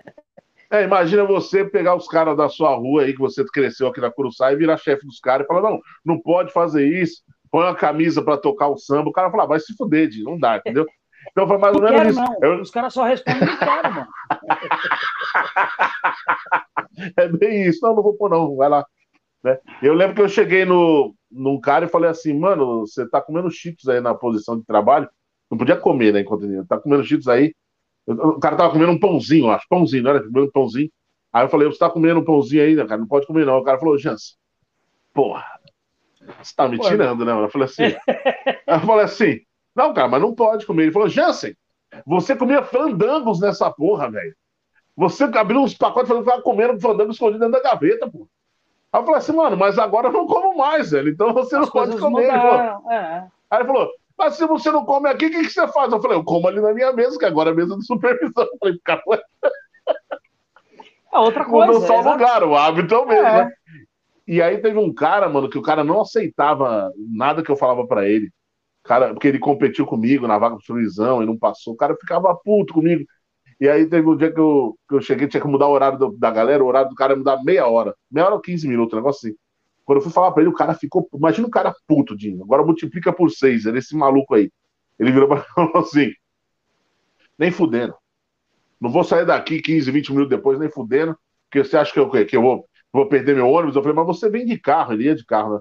Falei, ah, mas não interessa, pô, tem horário. Quer que eu sente no colo de vocês também? Nem fudendo, eu vou trocar de horário, tal, não sei o quê. Eu falei, faz o seguinte, fica nesse horário uns dias, que eu vou tentar trocar de volta. Aí ficou uma semana, quando eu consegui trocar o horário do cara de volta, fui falar com ele, falei, mano, o horário voltou. Ele virou e falou assim, pô, essa empresa é foda, nunca muda nada. Quando muda, vocês voltam atrás, o cara ficou puto de novo. Ou seja, ele queria ficar puto. Queria causar. Queria aí teve causar. um dia que eu cheguei, aí teve um dia que chegou eu e o Renato Búfalo, que era meu chefe na sala. Esse cara tava em pé, em cima da, da cadeira, dançando, fazendo graça com a galera, né?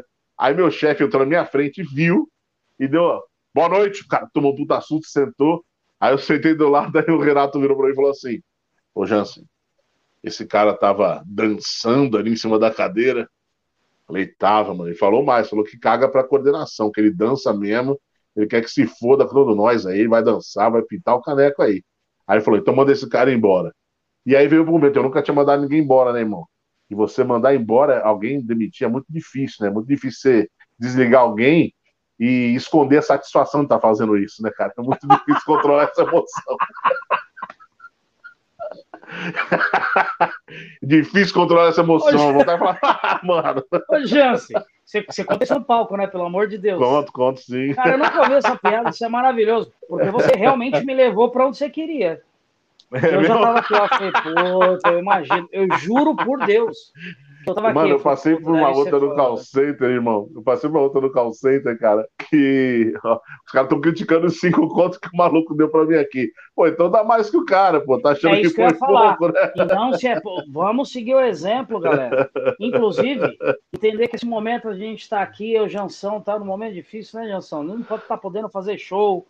Então, assim, é, um pouquinho. Se a gente tem um pouco e divide esse pouco com, com os amigos, todo mundo acaba tendo um pouquinho. Então, aí com a galera certeza. que tá vendo aí, dá cincão. Pode dar é. cincão e faz a pergunta que vocês quiserem. O, o, Igor Guimarães me falou que na live dele os caras fazem pix para ele de, de, de, dois centavos, de 20 centavos. Olha isso, olha isso. inclusive, inclusive não seja por isso, né? A gente já foi aqui, ó. O Pix do Jansão também. Se quiser mandar um Pix. Manda um Pix. Ó, e vamos ver o lado bom. Se, sei lá, 5 milhões de pessoas mandar um Pix de, de 2 centavos. É, vai tá bom. Né? Então, aí teve uma outra. Hoje, tem uma outra menina que trampou comigo no call center, que ela virou assim, cara, juro pra você, velho. Eu fui, ela queria ser, ah, eu quero ser mandada embora, essa empresa é uma merda, não aguento mais trampar aqui.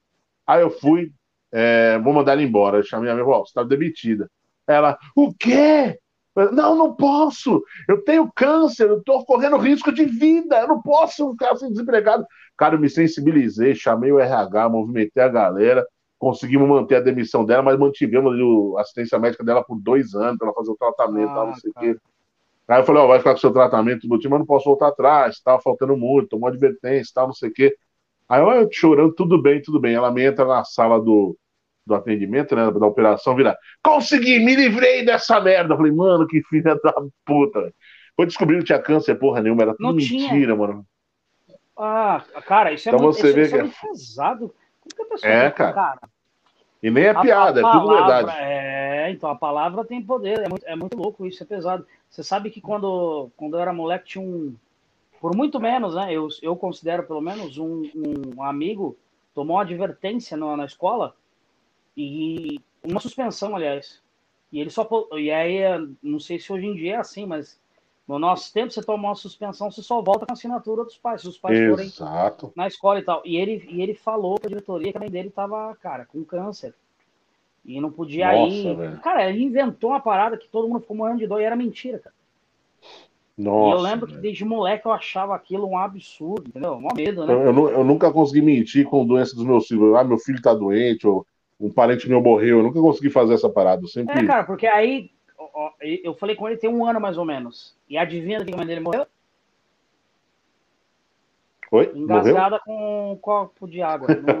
Porra, cara. oh, o Martim é fez aquela pergunta pra gente. Ah, bom, bom. Pensei que a mulher tinha morrido. Tá até mudando de assunto aqui já. Falei, não, mentira. Né? Eu só quis descontar. Você me deixou Nossa, emotivo velho. aqui do nada. Ai, caralho. Ó, o Martinho, lembra que ele falou lá sobre o que, que só que é, é famoso, que. Ai, caramba, uhum. que nem tudo que é bom é famoso tal. Ele fez um uhum. questionamento sobre qualidade e, e, ser famoso tal. Aí, ó, se muita coisa do antigo TBC, pô, Teatro Brasileiro de Comédia. A arte está muito politizada, vocês falaram bem. Tem hora que a gente só quer rir, esquecer. Ótimo papo, parabéns. Valeu, Martinho! Martinho, que inclusive já foi meu chefe, esse cara aí. Foi... Ele já ah, pegou é? a minha irmã. Ele já pegou a minha irmã mais velha, o Martinho ele já. Agora ele é casado, a mulher dele ouvindo isso vai falar que filha da puta, né? Mas foi. Eles eram adolescentes. Eles eram adolescentes. Faz tempo, foi a semana passada, tá tudo bem. O Martinho tinha, Martinho tinha metade do corpo que ele tem hoje, né? Ele pesava metade do peso que ele tem hoje. Ele já pegou minha irmã, fizemos faculdade de matemática juntos. E, e depois ele foi meu chefe na, na Dedic, lá nas operações da Vivo, onde também conheceu o Kaká, toda uma turma aí. Cara, legal ver a galera aqui acompanhando a live. Ó, Jansen, você acha que se o Mancini vender o Jô, colocar a varanda do centroavante e o Luan de segundo atacante para mais jogadas, porra, cara, falando do Corinthians aqui, você é corintiano, Di? Cara, eu sou São Paulino, Jansen, mas. Ah, velho, eu, eu, eu, parei no Tele Santana, para você ter uma ideia. Você perguntar para mim quem é o técnico, é o Tele Santana. Eu, não, eu me desliguei do futebol, perdi interesse total há muito tempo. Não manjo nada, nada. Hoje eu não manjo nada. É, o que ele está dizendo aqui é que o, eu falei a varanda, cadê o varanda? O varanda é um moleque da categoria de base, está subindo aí no profissional. Então, eu não vou falar muito de futebol, Guilherme, mas não, que o Dinho também. Mas o Jô, não, não, só vou. O Jô, eu tô ligado que não é o Jô que eu achava que é o Jô, porque já te... o Corinthians já, já teve. Já pensou que era o Jô Soares, não pensou que era o Jô Soares. Né? não, é, é, um terceiro, é um segundo Jô, né, que joga no Corinthians. Não, não, é o, é o mesmo Jô, é aquele Jô veião, tá no Corinthians ainda. Ah, é o Coro... Mas tem um outro Jô no futebol, não tem? Que é um menino. Não, é o mesmo jogo. Ele, ele foi moleque, ele foi, ele foi o. Não, ele, ele, ele, começou no Corinthians, né? Foi profissionalizado lá com 16 anos, mais ou menos, lá, é 16, isso. 17. E aí ele foi jogar no Atlético Mineiro, voltou para o Corinthians em 2015, aí foi para o Japão, agora voltou de novo. Então, assim, o, que, o que o nosso Guilherme está querendo dizer é que acho que deveria vender o jogo para dar mais oportunidade aí para o menino Varanda, é, pôr o Gustavo Silva aí na ponta esquerda para cortar para o meio e chutar de direita. Qual a sua opinião? Cara, é, você aqui na outra falando de Luan como segundo atacante. O Luan tem que pegar as coisas dele e ir embora. Não estou dizendo que o Luan não serve para jogar bola, mas no Corinthians não deu certo. Aliás, nem no Grêmio estava dando certo, quando, por isso que ele foi vendido. Então o Luan não tem espaço nem para jogar mais no 9 de julho, que é o time lá da, do Brasilândia, lá da Zona Norte. Então esquece o Luan. o 9 de julho, cara, campeão na Varsa direto. Eu acho que eu falei o bairro errado, mas eu quero quebrar da Zona Norte lá. Então, uhum. mano, o 9 de julho é o timaço da, da, da Então o Luan não tem vaga lá, não. Agora, Cara, o Varanda realmente precisava de mais oportunidades. Só que eu não sei se, de repente, tem, tem espaço para ele jogar junto com o jogo, porque o jogo, com a experiência, pode dar um suporte para o moleque que está começando. Quem, tem, quem tá começando vai ter altos e baixos, não tem jeito. É igual um comediante quando está início de carreira. Tem show que vai ser bom para caralho, tem show que vai ser uma merda. Então, o Varanda vai passar por essa oscilação. É. Na verdade, isso, de quando a gente vai montar um elenco, que você pega um moleque bom para caralho, eu lembro um comentário, cara, que o Careca fez, muito, muito, que me serviu muito de, de aprendizado.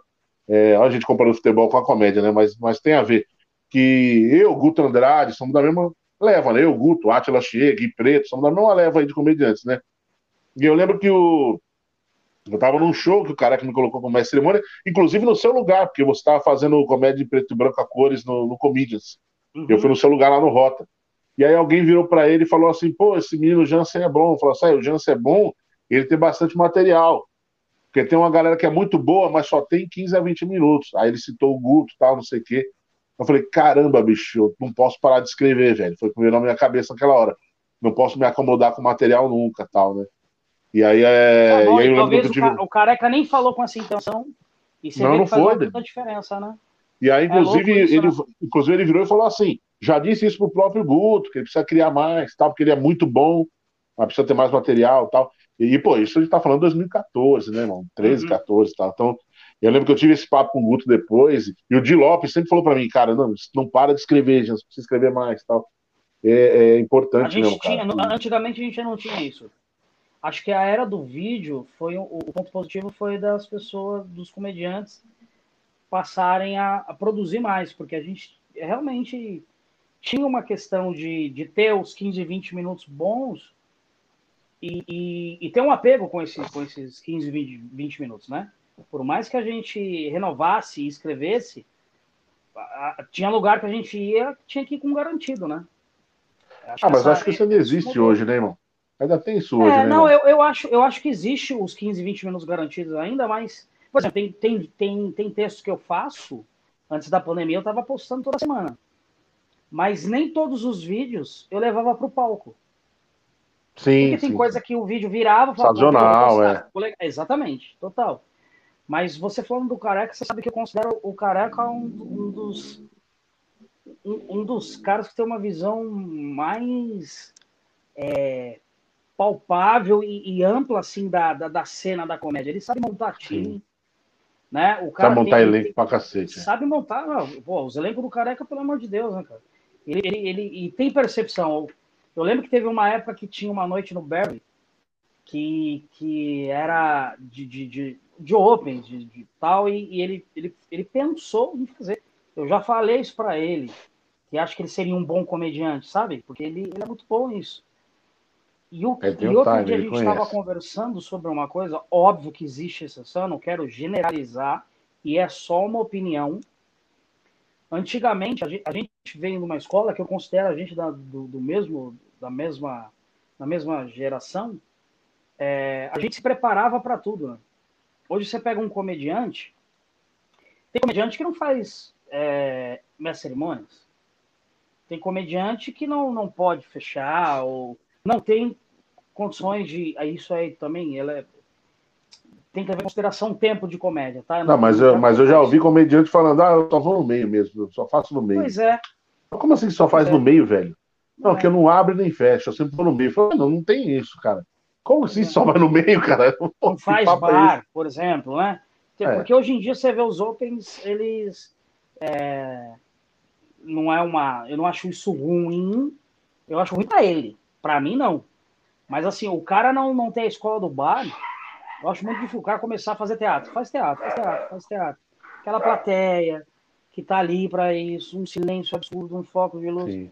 O cara, quando pega um bar, ele tá lascado. Então, hoje em dia, é difícil você pegar alguém com uma escola é. e com essa percepção, né? Uma coisa Sim. é você chegar num patamar que você fala, mano, não vou mais fazer bar, porque em teatro eu vou ganhar muito mais dinheiro, tô lotando teatro. Claro. Uma coisa é isso, outra é você, ah, não, vou fazer bar porque é difícil. Pá, aí, né, aí não dá, né, velho? E aliás, galera, eu adoro fazer bar, cara. Eu também. Por exemplo, Adoro tem uma galera que o, o, Rota é óbvio, o Rota é um lugar, eu considero um lugar difícil. É, tem, tem, uma mística aí do Rota, né? O Rota, é. muitos comediantes consideram um dos shows mais difíceis que tem. Eu, eu, eu, eu acho que o Rota, assim, é, eu acho o Rota 880, velho. Eu já, eu já saí de lá uma vez muito triste, uma vez. Eu lembro. Né? E, eu tava, né? Saí de lá bem triste, falei, tava, tava, tava. Eu saí de lá, eu falei, caralho, hoje foi foda, mano. Que eu suei, suei, a galera não veio e começou um falatório. Eu falei, mano, a galera começou, mano, esse cara não é engraçado, vamos conversar nós na mesa aqui. Eu falei, meu Deus do céu, cara. Aquele dia eu saí de lá pensando, eu tenho que me cadastrar na Cato, procurar um emprego, porque para mim não deu mais, já era, acabou. É, e Sério. que bom que você não se eu já vi, mas esse sentimento é bom. Já vi comediantes saindo de lá chorando, literalmente, Sério, chorando cara? do Rota. Já vi, chorando, porque no final, inclusive, falou assim: ó, Semana que vem vamos estar aqui com outro elenco e alguém na plateia. Graças a Deus, porque essa pessoa aí não dá para voltar, hein? Nossa, cara, a plateia não deixava Albani, Você sabe que o Renato Albani tem uma, uma, uma, uma passagem muito engraçada. Eu não estava lá, porque quando eu fui. Logo depois de um tempo, como você estou, eu fiquei em cartaz no Comedians um ano e meio, né? Às terças-feiras. Aí o Renato Albani estava vindo de. de Espírito, é, Santo. Espírito Santo. Ele estava vindo é. do Espírito Santo e aí a noite era minha do careca, a gente conversou, cara, o Albani tá aí, tá precisando, né, meu, tá precisando de uma força, tá precisando trampar, é talentoso, ó, um puta brother, vamos colocar ele às terças para fazer MC todas as terças. Então ele ficou lá um tempo, sendo o, o, o mestre de cerimônias fixo. E aí tem uma passagem que ele contou outro dia que eu achei, cara, eu, eu não sabia disso. Que ele foi, tava de MC, tava difícil. Aí ele chamou um comediante que entrou, mandou bem. Aí o comediante chamou ele de volta, disse quando ele entrou, disse com alguém na plateia, ele falou, puta, esse cara de novo. É foda. Então imagina você voltar ouvindo isso, cara. É. Então, assim, eu acho, eu acho que é uma escola realmente. Eu confesso então, para você que, obviamente, é natural as pessoas irem mal. É, o Beverly ah, sim, também, acontece. antes de existir o Rota, ele, o Beverly era, tinha essa lenda. Por que, que eu falo que é lenda? Porque não é uma. É, eu, eu, não, eu, não acho que no meu uma... caso, no meu caso, quantas vezes eu já fiz show no Rota? Não tem nem, não é. tem nem a conta mais. É isso, mas é exatamente. Eu não tenho nem a quantas conta mais, eu não é faço isso? ideia. Porque eu fui realmente mal foi uma vez. É realmente mal foi uma vez. Agora as outras todas foram de médio para bom. E eu tenho vários dizendo que eu saí de lá muito feliz. O dono lá, que sempre recebia a gente com o maior carinho, né? Me elogiando, falou, pô, que legal, pô, falar, pô, voltar aí, seu show foi muito bom tal. Então, a grande maioria esmagadora foi ótimo, não é? Aquela vez que foi mal é de sair machucado. Ela, caraca. É que eu acho, eu, eu acho que por exemplo, se você vai num lugar, é que pode ser que tudo bem, seja o rota. É que, é, é que eu vejo também, pode ser é, sentimento de pai, né? Então, porque eu olho e eu vejo assim, eu falo, cara, para mim a maioria vai bem. Quando a pessoa vai mal, e que ela pode ir mal em qualquer lugar, é, é que no rota às vezes é isso. O clube, pode falar, meu, caguei. Tá num bar, ela vai virar Sim. e trocar ideia. Diferente de um teatro. No teatro, no máximo, Sim. vai ter um silêncio que dá uma vergonha alheia fica uma atenção, ninguém vai ficar conversando no teatro. É só uma vergonha alheia, né? Você Aquela fala, vergonhinha, né? Hum, é ruim isso. Mas eu acho que não é uma Mas, regra. Ó, um outro, legal, um outro lugar que tem essa mística, essa fama, foi o Boteco Matias Suzano, né? É, o pessoal também tem é, essa. Cara, ah, Suzano é. É que o Boteco Matias tinha umas histórias muito, muito malucas. Bizarra mesmo, bizarra mesmo. É, de, de nego querer bater em outra, né? De uma pessoa querer bater em outra. Não, de chegar de pro comediante e falar, oh, pode sair, pode sair, que esse não serve, põe outro palco. Não, coisa assim. não você tá maluco. No Rota. Não, e, no, e no Boteco do Matilde eu tive uma experiência dessa também, não desse exagero, mas depois do show, sentado com o Japa, pô, teve um ano, cara, que o Paper Hill me salvou, assim, eles me colocavam em show toda semana, porque eles tinham oito bares, né? Então tava sempre em um, e lá no Matias eu ia todo mês, porque eu moro, não moro longe de Suzano, então todo mês eu tava lá. E aí, mano, eu tinha feito show lá o ano inteiro, quase. Aí meu último show do ano, dezembro, eu lembro foi em dezembro show do ano, não fui tão bem. Não foi, uma, não foi água, né? Teve umas risadas e tal, mas não foi um show explosivo. No final do show, uma mulher chegou numa guena comigo do lado, falando pra eu ouvir, virou pra mim e falou assim: É, todo mundo foi bem, só esse gordo aí que derrubou o nível do show, né? Aí eu falei, caraca, ela fez questão de falar pra eu ouvir, mano. Eu falei, cacete. Tem mano. gente ruim, cara. Tem gente porque ela tem o direito de não gostar, mas tem coisa que não, não precisa, né? Não, sei lá. E tem maneira de dizer, né? Às vezes a pessoa não tá num bom dia e eu considero que é uma pessoa para fazer esse tipo de coisa, cara, tem que ser. Eu acho que é uma maldade. Não tem maneira de dizer. Não precisa dizer isso. Ela pode, inclusive, não consumir seu trampo. Só, Sim, né? exatamente. Né? É, é, é é, é, é, muito louco, mas eu, eu, por exemplo, no Rota, eu já me ferrei muito para é, é, em nome do elenco. Para não acontecer Sim, tipo coisa com o elenco. Mas que você é anfitrião, o show é seu, né, irmão? É. Então, assim. Então, inclusive, a gente teve essa abrir... conversa, a gente teve por causa do Tag Bar esses dias também. Então, a gente conversando, eu falei assim, mano, eu acho que você no Tag Bar, eu tinha feito show com você no Rota e depois no Tag Bar. Eu acho que aqui no Tag Bar você está queimando muito mais material seu, falei para você. Aí você falou, será? Eu falei, não, porque você está ficando muito mais tempo no palco para preparar para a gente. É e no Rota você já, já entrou no automático e tal, né? É, no Rota você está brincando, você está é. improvisando é. no Rota. É. É, Senta no flow. Senta no flow, como dizem por aí. É, isso. Mas é, é muito louco, porque assim, eu já tive muito problema. Que o feedback, o André sempre, cara, o André sempre me respeitou, mas ele me mandava sempre feedback, porque muita gente reclamava de mim. Por quê? Porque eu subia e dava bronca. Cara, já aconteceu de uma vez, eu tá no show, e óbvio que vai gente sem noção. E, e tinha uma mesa com duas mulheres. Elas estavam num canto de boa, assistindo o show. Dois caras levantaram do fundo e sentaram na mesa das meninas. Como se eles estivessem, ah. primeiro, a liberdade. Oh, eu tava nesse show. Eu tava, Você tava show. nesse show? Você tava? Então eu vou dizer e relembrar para quem, quem tá Rodrigo tá Max estava no elenco. Rodrigo Max estava no elenco. Acho que é ele que estava no palco. Era o Rodrigo foi, que estava no palco. palco. Exatamente. É. E aí eu achei sem noção, porque assim, eu já tinha pedido para eles ficarem quietos, eles foram para a mesa das meninas, eu dei um toque, porque claramente elas estavam incomodadas. Sim, os caras estavam não saíram da mesa. Tipo, de costas pro Rodrigo trocando ideia. Sim. Gente, eu desci do palco e fui lá. E, e, e sem querer te interromper, mas e sem querer te interromper. Para piorar, essas meninas estavam na primeira mesa e na hora você chamou, o Cássio foi discretamente, que é o produtor, né, foi discretamente falar para os caras. Você foi também, pediu para o Cássio voltar. Em vez dos caras ficarem na dele, eles levantaram, foram até a primeira mesa, cara de costas pro palco, falando alto pra caralho, as minas completamente é, sem graça, e aí o bar inteiro voltou a atenção para aquela mesa e não é. teve como, né? Não teve como. É porque foi uma curiosidade, porque eu acho que é do ser humano. Primeiro, é a curiosidade, né? De primeiro, eu acho que é, esse cara tá me atrapalhando, e depois foi uma curiosidade porque virou tipo um flerte, né? Será que esses caras, qual que é? Será que eles vão ficar com as meninas? As meninas estão aceitando eles na mesa? E as meninas, eu fui lá de novo, né? eu fui na mesa da frente. Que aí eu mandei a real. Eu falei, olha, as minhas, vocês querem que, ele fique, que eles fiquem aqui? As minhas falaram, não. Eu falei, então você pode, por favor, sair? Cara, tá chato. aí eles estavam bebaço. Ela falou, inclusive, eu tô esperando meu marido. Foi, eu lembro. Aí, eu, achei, eu achei que era só para eles saírem. E não era, cara. Porque eles saíram, eles voltaram e deu aí dois, cinco chegou. minutos. O marido da mina chegou com um cara. Então imagina a merda que ia dar. Então, assim, eu, pra mim, era. Imagina a merda que ia dar. A merda que ia dar, cara. Um quebra-pau no meio do show. show. Então, pra mim, era pelo show. Eu tô ali pra fazer o show acontecer com os meus convidados que estão. Então, é, tinha essas tretas aí. Mandava ficar quieto. E o Rodrigo do... Max não deixa quieto também. Ele falou também do não palco. Né? Ele falou: meu irmão, vocês estão atrapalhando o show. O Rodrigo é maravilhoso, é. Ele é excelente. E, e, e, o cinismo dele de falar, às vezes, que ele bate ele... com uma delicadeza, né? Cara, ele é hoje um dos comediantes que eu mais gosto de assistir, cara. Eu também. Um, um dos que eu mais gosto de assistir. Se você pega um, um texto dele, um só dele, vídeo dele, dele, hoje um, e, um, e um material de, sei lá, dois anos atrás, talvez até menos, é o do cara. Ele cara, ele. Time... E ele tá num nível, velho, que eu, eu fui. Ele produzi um show dele no Caritas de São Mateus.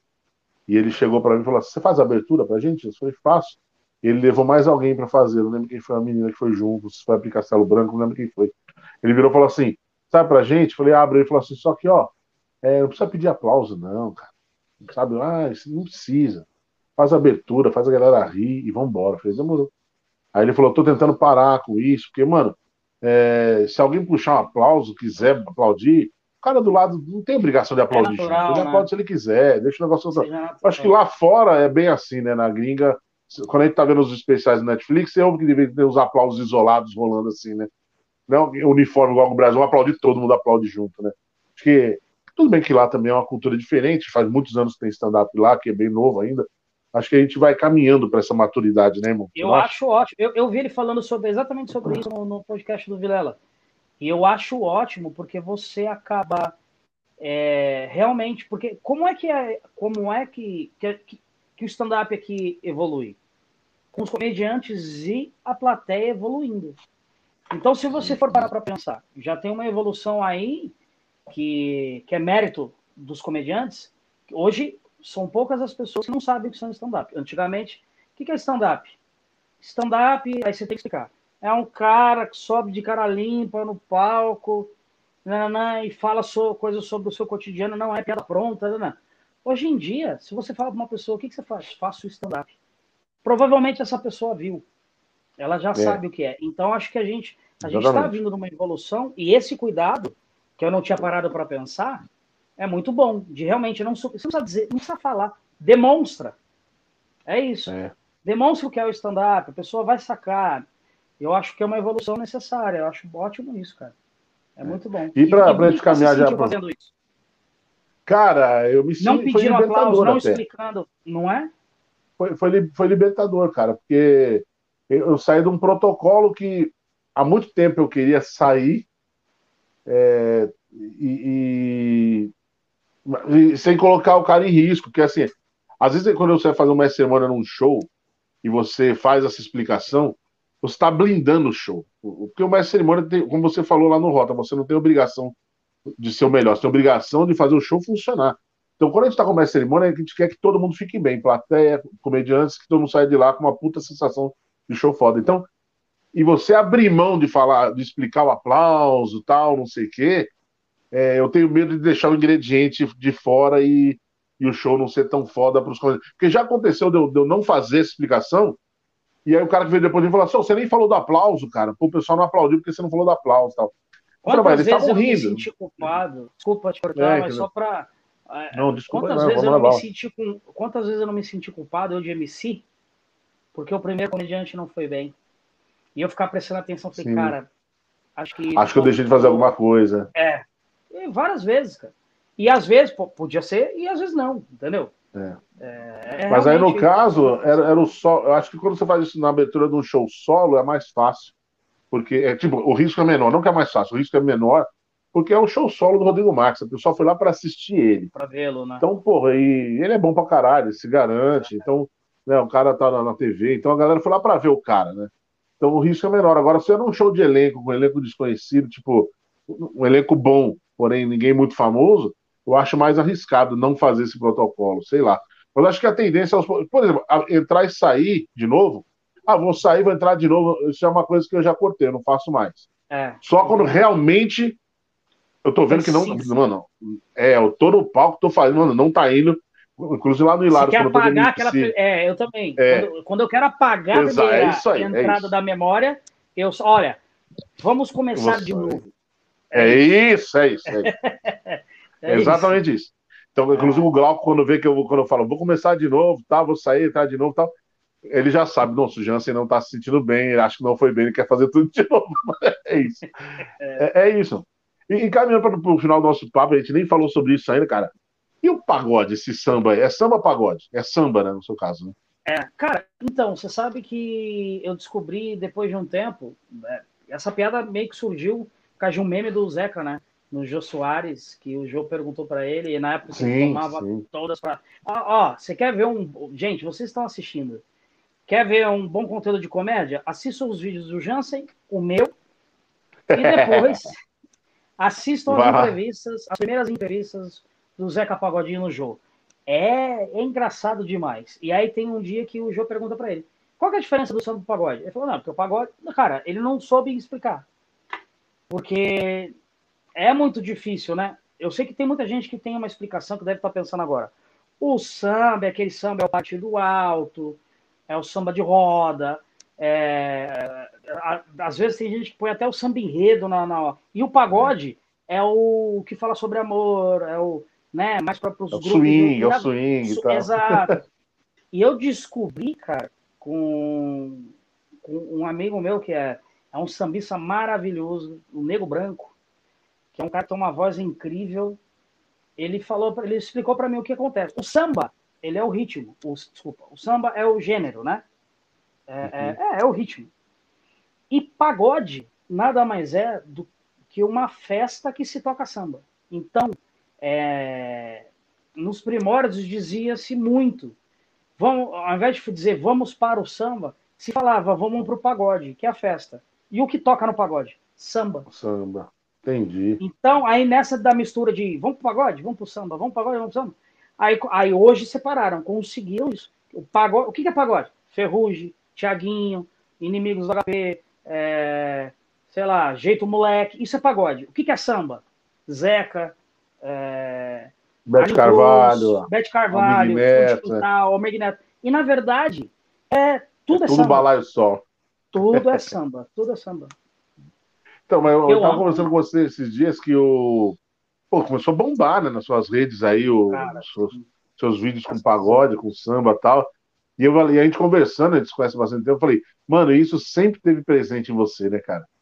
Não é uma coisa que você inventou agora, falando, não, começar a fazer isso que eu acho que vai dar like. Você já fazia isso, eu lembro lá atrás, você subia com o violão, você já fazia é. né, essas coisas no palco. Como é que foi para você redescobrir isso, mano? Foi, primeiro que foi libertador, porque é, na verdade a gente, a gente entende que aqui no Brasil principalmente a, a, a, a a comédia está muito nichada, né? Uhum. É, e a gente entende, eu acho que o nicho ele tem que ser natural.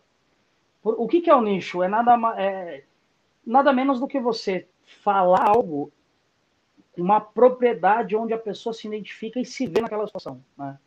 Eu acho que a venda é propriedade. Aí quando você faz uma coisa, a pessoa se identifica, você fala de novo, fala de novo. E aí eu sempre via, eu acho que quem começou muito com isso foi o Ventura, né? Sem sombra de dúvidas, que, que, que, levantou a bandeira, a voz e, e tirou a capa do, do, do, cara da Lacoste, que a gente brinca, né? Que ele era o cara que usava Lacoste. E ele pôs a cara, a tapa e mostra quem ele era. Eu não tive esse caso, não foi isso. Eu não estava tentando esconder quem eu era. Mas eu, eu, eu queria fazer a comédia que estava todo mundo fazendo, que era, era, era a comédia falando sobre cotidiano. E pelo Sim. fato de eu, eu gostar muito de música, e tinha, hoje não existe um pouco, mas tinha-se muito preconceito, né? Eu ouvi muita coisa, muita piada, muita coisa. Ah, você faz com violão. Ah, mas isso é, é, é Deixa por último, que aí com o violão é fácil fazer rir. Cara, eu via demais. Ah, meu, mas também com violão. Ah, não, então, puta, mas é melhor. Não, eu quero. Deixa eu fazer meu texto e deixa o violão para depois. Não era o Dinho, era o violão. É como se o violão entrasse sozinho. Pô, mas... É, Vai eu, usar eu o violão preciso hoje? defender. Eu preciso defender, coisa... Ah, eu lembro quando já aconteceu, tipo, você toca, o Bruno Romano também faz com violão. O Capela, uma época, usava também, não sei como parou depois, né? Mas o Maloca, né? Então eu lembro que uma vez. Mas o Maloca é tudo que ele faz com violão, vocês não. É. Você faz texto faz, e usa é, o violão. Violão. É. Então eu lembro que uma vez ele estava no camarim, não lembro se era você. Eu sei que perguntaram assim: vamos fazer a sequência? Dinho, você vai usar o violão hoje? Perguntaram. É, nossa! Aí você falou, ah, não sei e tal. Aí falou, ah, se você for usar, você fica por último. É. Pô, e se não for, vou em onde, né? Porra, sabe? É, é, engraçado isso, né? É, é, então, é que eu acho assim, é que as pessoas não levam. Para mim é muito, é muito sutil essa percepção, porque para mim é simples. Não é o violão. Eu sei que o violão é um, um, um plus, ele é, mas não é o violão, porque, Jansen, eu já vi gente fazendo com violão e mal. Também já vi. Se você não faz uma coisa legal com e é, violão, E é constrangedor, velho. É, é, é três vezes mais constrangedor do que um cara sem violão e do mal, um cara com esse recurso e se Porque a música palco, você prepara é realmente... o... Às vezes a pessoa vai e faz um blém, blém, blém e não vem nada, não vem risada, não vem nada. É foda, então, é uma vez eu ouvi, eu não lembro quem que falou que eu achei maravilhoso, falou, cara, então tá, então já que é, é fácil e explosivo fazer com violão, cara, então faz. Exato. Entendeu? Todo mundo faria, então não é assim. Só que eu tinha uma parada que eu, eu, eu, eu me desafiei a deixar o violão de lado e eu quis fazer, porque como o meu primeiro especial foi, era um gordinho, um violão, nome do especial, você uhum. imagina que tinha violão o show todo? Eu me desafiei depois de fazer um tempo sem, que eu considero que eu errei aí, é, que eu devia ter deixado a floral que já estava batendo na porta, que eu sou uhum. muito musical mesmo, não adianta.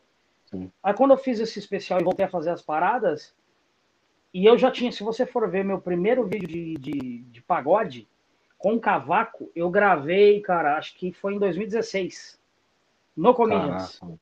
Né? Que infelizmente hoje é extinto Comedians, né? É. Então, assim, já tava ali e eu só. E como eu já gostava, antes de ser, de ser ator, antes de me formar como ator, eu fui músico, eu tocava pagode, cara. Eu tinha grupo de pagode, usava regatinha, é, cordão de latão com os anéis no dedinho. Eu era pagodeiro, fazia luzes, eu tinha franjinha é, é, loira. Eu era o pagodeiro. Ah, então, assim, aí eu só eu encontrei um público que gosta de pagode 90, que é que é que fala a minha língua, que é da faixa etária, que ia para toco, que ouvia na Toco, velho. Lembra da Toco? É... Eu nunca fui, mas minha mulher eu foi. Matinê, eu nunca fui. Cara, exatamente. E eu ia na matinê, eu, era muito bom. eu era do, eu era do rock and roll, né? Eu fui eu em show de rock. É né? verdade. É... Mas sabe que eu sempre flertei com samba, né? O samba é um negócio muito presente na minha vida, o samba, o pagode. Porque meu pai, pô, nasceu no Rio de Janeiro, então meu pai, cara, samba enredo sempre, escola de samba, ele ouviu o ano inteiro. E ele, mano, ele gostava muito de, de, de Benito de Paula, Almir Neto, ele ouviu uma galera assim.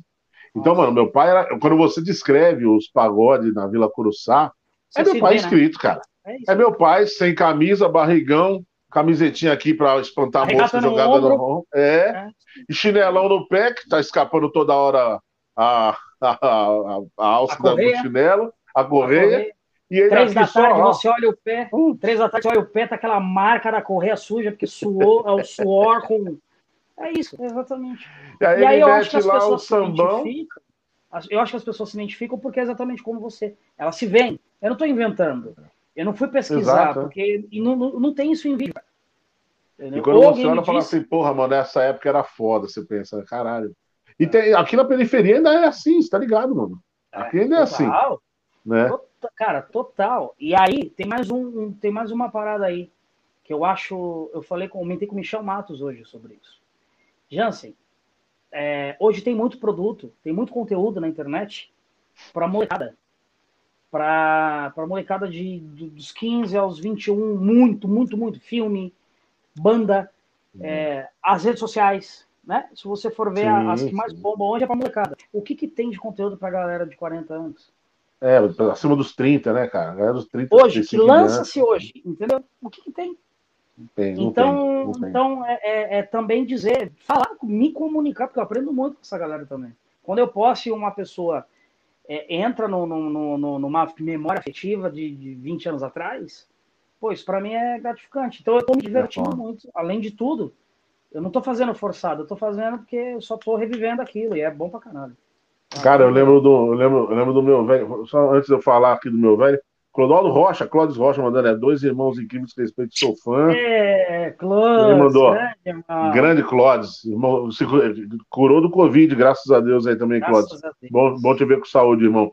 Ó, mano, eu ia muito na matinê da Toco, Vila Matilde, que saudade. Contramão. Oh, contramão no Belém, né? É. Contramão no Belém, né? Overnight, é, é. Zé top, é. Overnight, minha irmã. Eu lembro que Overnight moca, exatamente né? essa. Overnight, night. E tinha também uma que chamava Up and Down, que ficava ali perto da Paulista, que já era mais dos Playba, né? É, Mas na Zona Leste era Contramão no Belém, Overnight. Cara, o Chic, verdade... show, o Chic Show era, era Barra Funda, né? Tinha um show, eu não ia, mas aí tinha uns. Assim, a minha irmã é mais velha, então a minha irmã também não ia, porque a minha irmã era do rock, mas a galera. Yeah! É, minha irmã é do rock and roll. Ó, Led Zeppelin, Pink Floyd, Zé Ramalho, Raul, Legião, Cazuza. Eu tô falando que ela ouvia muito. Eu cara, eu, eu, eu, ouço uns bagulho mais barulhento ainda que isso. Ah, você é do heavy metal, né? Cara, eu não, gosto muito de punk rock, hardcore, né, mano? Ah, mas eu gosto é. também, eu, eu, ouço bastante Legião. Cara, é muito de época. Inclusive, é, eu, eu, ia falar do meu pai, eu vou falar disso. Eu, eu, eu, sou, eu tô muito preso ainda nos, nas coisas que eu ouvi nos anos 90 para trás. Eu não me, não, não, me não, não, não, renovei meu, meu material. Então, o que eu ouvia nos, nos anos 90, eu ouço até hoje, entendeu? E aí, velho, quando eu pego um bagulho que eu, pra mim é novidade, pra galera já passou. E eu tava ouvindo, esses dias eu tava. Eu não sou bom no inglês, eu vou dar uma escorregada aqui com certeza. Eu tava, minha mulher colocou uma música né, na caixa de som dela e começou. I can't believe it yesterday. Eu falei, pô, YouTube. Eu não sou muito fã do YouTube, mas teve uma época da minha vida que eu tava ouvindo muito. E aí, pá, pam, pam, pam, pam, pam, entrou puta do pagodão. Ah, Sunday, Bloody Sunday. Que porra é essa, Ela falou, ela falou isso, ela falou, é o sambô. Eu falei, que que sambô? Ela falou, o sambô toca tudo em ritmo de samba. Tal. Eu falei, mano, ele tem ideia do que essa letra tá falando pra ele tá cantando essa animação toda, porra. E ela falou, não, transforma tudo em samba tal. E eu não sabia. Isso virou piada, né? Virou? Tem uma, um, uma, um, uma página de pagode que me mandou isso, porque eu, hoje eu brinco muito com Atitude 67. Que, ah, os caras são gente boa, não, hein, mano? É, eu não, eu não os conheço ainda. Óbvio que pretendo conhecer, mas o meu objetivo é fazer piada e ter um nicho. E que é um nicho hoje? Que aí eu acabo brincando. Cara, alguém tem que ser a piada. Mano, eu fui no show deles, tipo velho. Então, mas você sabe que os caras têm um swing legal, mas sim, tem muito sim. som que eles começam no pop rock, eles fazem um swingão depois, tem, tem samba, mas a pegada deles é outra. E é claro que eu brinco. É, eu mais pop, mais samba. pop. Né? É mais pop. E na, e na década, assim, no, acho que, eu não sei quando o sambô se iniciou, mas foi em 2000, 2000 né? Na, no início de 2000, eu acho, que eles fizeram muito sucesso, 2000, enfim, não vou lembrar agora. Mas batiam muito neles. Porque. No sambô? Cara, é, nossa. Eu, eu quase fiz uma piada, não tive coragem de lançar, que a minha ideia era fazer uma sátira. que era lançar um disco, o vídeo era Quer que eu acabe com a sua música? Mande para mim. Chegou agora o cagou. Entendeu? E aí eu fazendo todas as músicas, sertanejo, tudo, é, as, as rock, tudo em, em samba. Zoando não, cara, eu, sambô. Eu, não você tem ideia? O, o sambô é de quantos anos atrás que eles estouraram assim? Então, cara, eu, eu tô um pouco perdido. Eu falei do. Porque eu fui, eu fui conhecer. Eu fui conhecer. Eu, fui, eu vim conhecer isso em 2018 por aí. Que eu falei, mano, que porra é essa tal? Ah, não, e aí antes... eu falei, Aí eu falei assim, mano, é muita audácia dos caras pegar os clássicos do rock e tal e transformar em samba. Quero ver pegar a música do Mano Brown e fazer um ritmo desse pra ver se isso passa impune, cara. Mano Brown na casa de buscar. Aqui estou mais um dia. É. Né? É. Olhar sanguinário do vigia. Você não sabe como é que é, meu. Aqui na mão. Eu duvido, cara. Eu duvido que o Mano Brown deixar passar em branco uma porra dessa. Agora a galera do rock quer fumar maconha, ficar de boa, tomar uma cerveja, vai deixar essa É, mas eu acho que o Mano Brown, você sabe que ele é sambistão, né? Mano Brown, já veio uma hora de samba. É, mas, mano, é quando, o pessoal, mas quando o pessoal muda os versos dele, fica puta, hein, bicho? Mas tá certo, né, cara? Pelo amor de Deus. É a arte do é, cara, eu imagino né, que o Sambô eu falei besteira, não, acho que foi no começo de 2000, não, acho que foi aí 2010 para cá. Eu tô um pouco perdido de, e às vezes eu me, me confundo. Ah, eu também, besteira, total. Mas eu acho que é por aí, de 2010 para cá, eu acho. Eles fizeram, cara, eles fizeram muito sucesso. Mas aí entra aquela minha outra piada, né? A diferença da, do samba da Curuçá Vila Madalena. Sambô, como é o Atitude 67, é muito samba Vila Madá, né? Que é para quem? Pra galera, entendeu? Que vai tomar uma cervejota, né, é, mano? É, tomar uma cervejota, pegar um puta combo. Puta, vamos estourar nos combos, entendeu? Aí vem o Neto e fala: melhor dia da minha vida, mano. Melhor dia, vale cada centavo. Vale cada centavo. Essa, essa... Esse meme é maravilhoso, né? Vale cada centavo. Meu, vale cada centavo, velho. Nossa, cervejota com os amigos. Cara, mano. o Neto é uma, porra, amigaço também. Que parceirão, Neto, né, cara? Que cara, o Neto é irmão, cara. O Neto é irmão, cara. o Neto eu conheci na, nas pegadinhas, conheci na rede de TV. A primeira, a segunda pegadinha que eu gravei foi com ele, ele caracterizado de Jô Soares, que era. E aí a gente, puta, era uma pegadinha muito nonsense, por isso que era divertido, cara. Era eu, Rodrigo Zuc e o Toninho Tornado no ponto de ônibus, a gente rindo do nada, começava a rir, tipo, lá do lado de uma pessoa que tava participando, a pessoa começava a olhar, do nada, saía no meio de um carro, dentro de uma Kombi, saía o neto de, de, de Jô Soares, falava, fazia uou! E a gente parava de rir e ia atrás dele. O pessoal falava, o que, que aconteceu? Que maravilhoso, eu não vi essa, eu não vi, cara. Que genial isso. Aí ele até ah, gravou um dia. É, era nonsense total, pessoal. Que porra é essa? Os caras chegam rindo, vê um Jô Soares. Uou! A gente vai atrás desse cara, mano.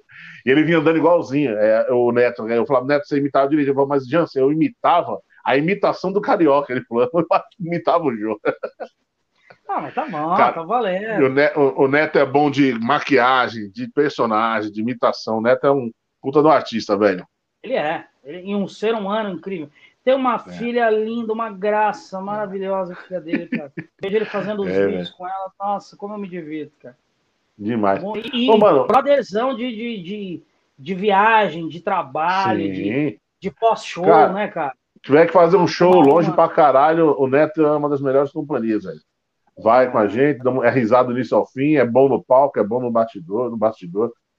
É, é bom, é bom de beija prato bem, também, para depois tomar, comer um negócio. Beija né? bem.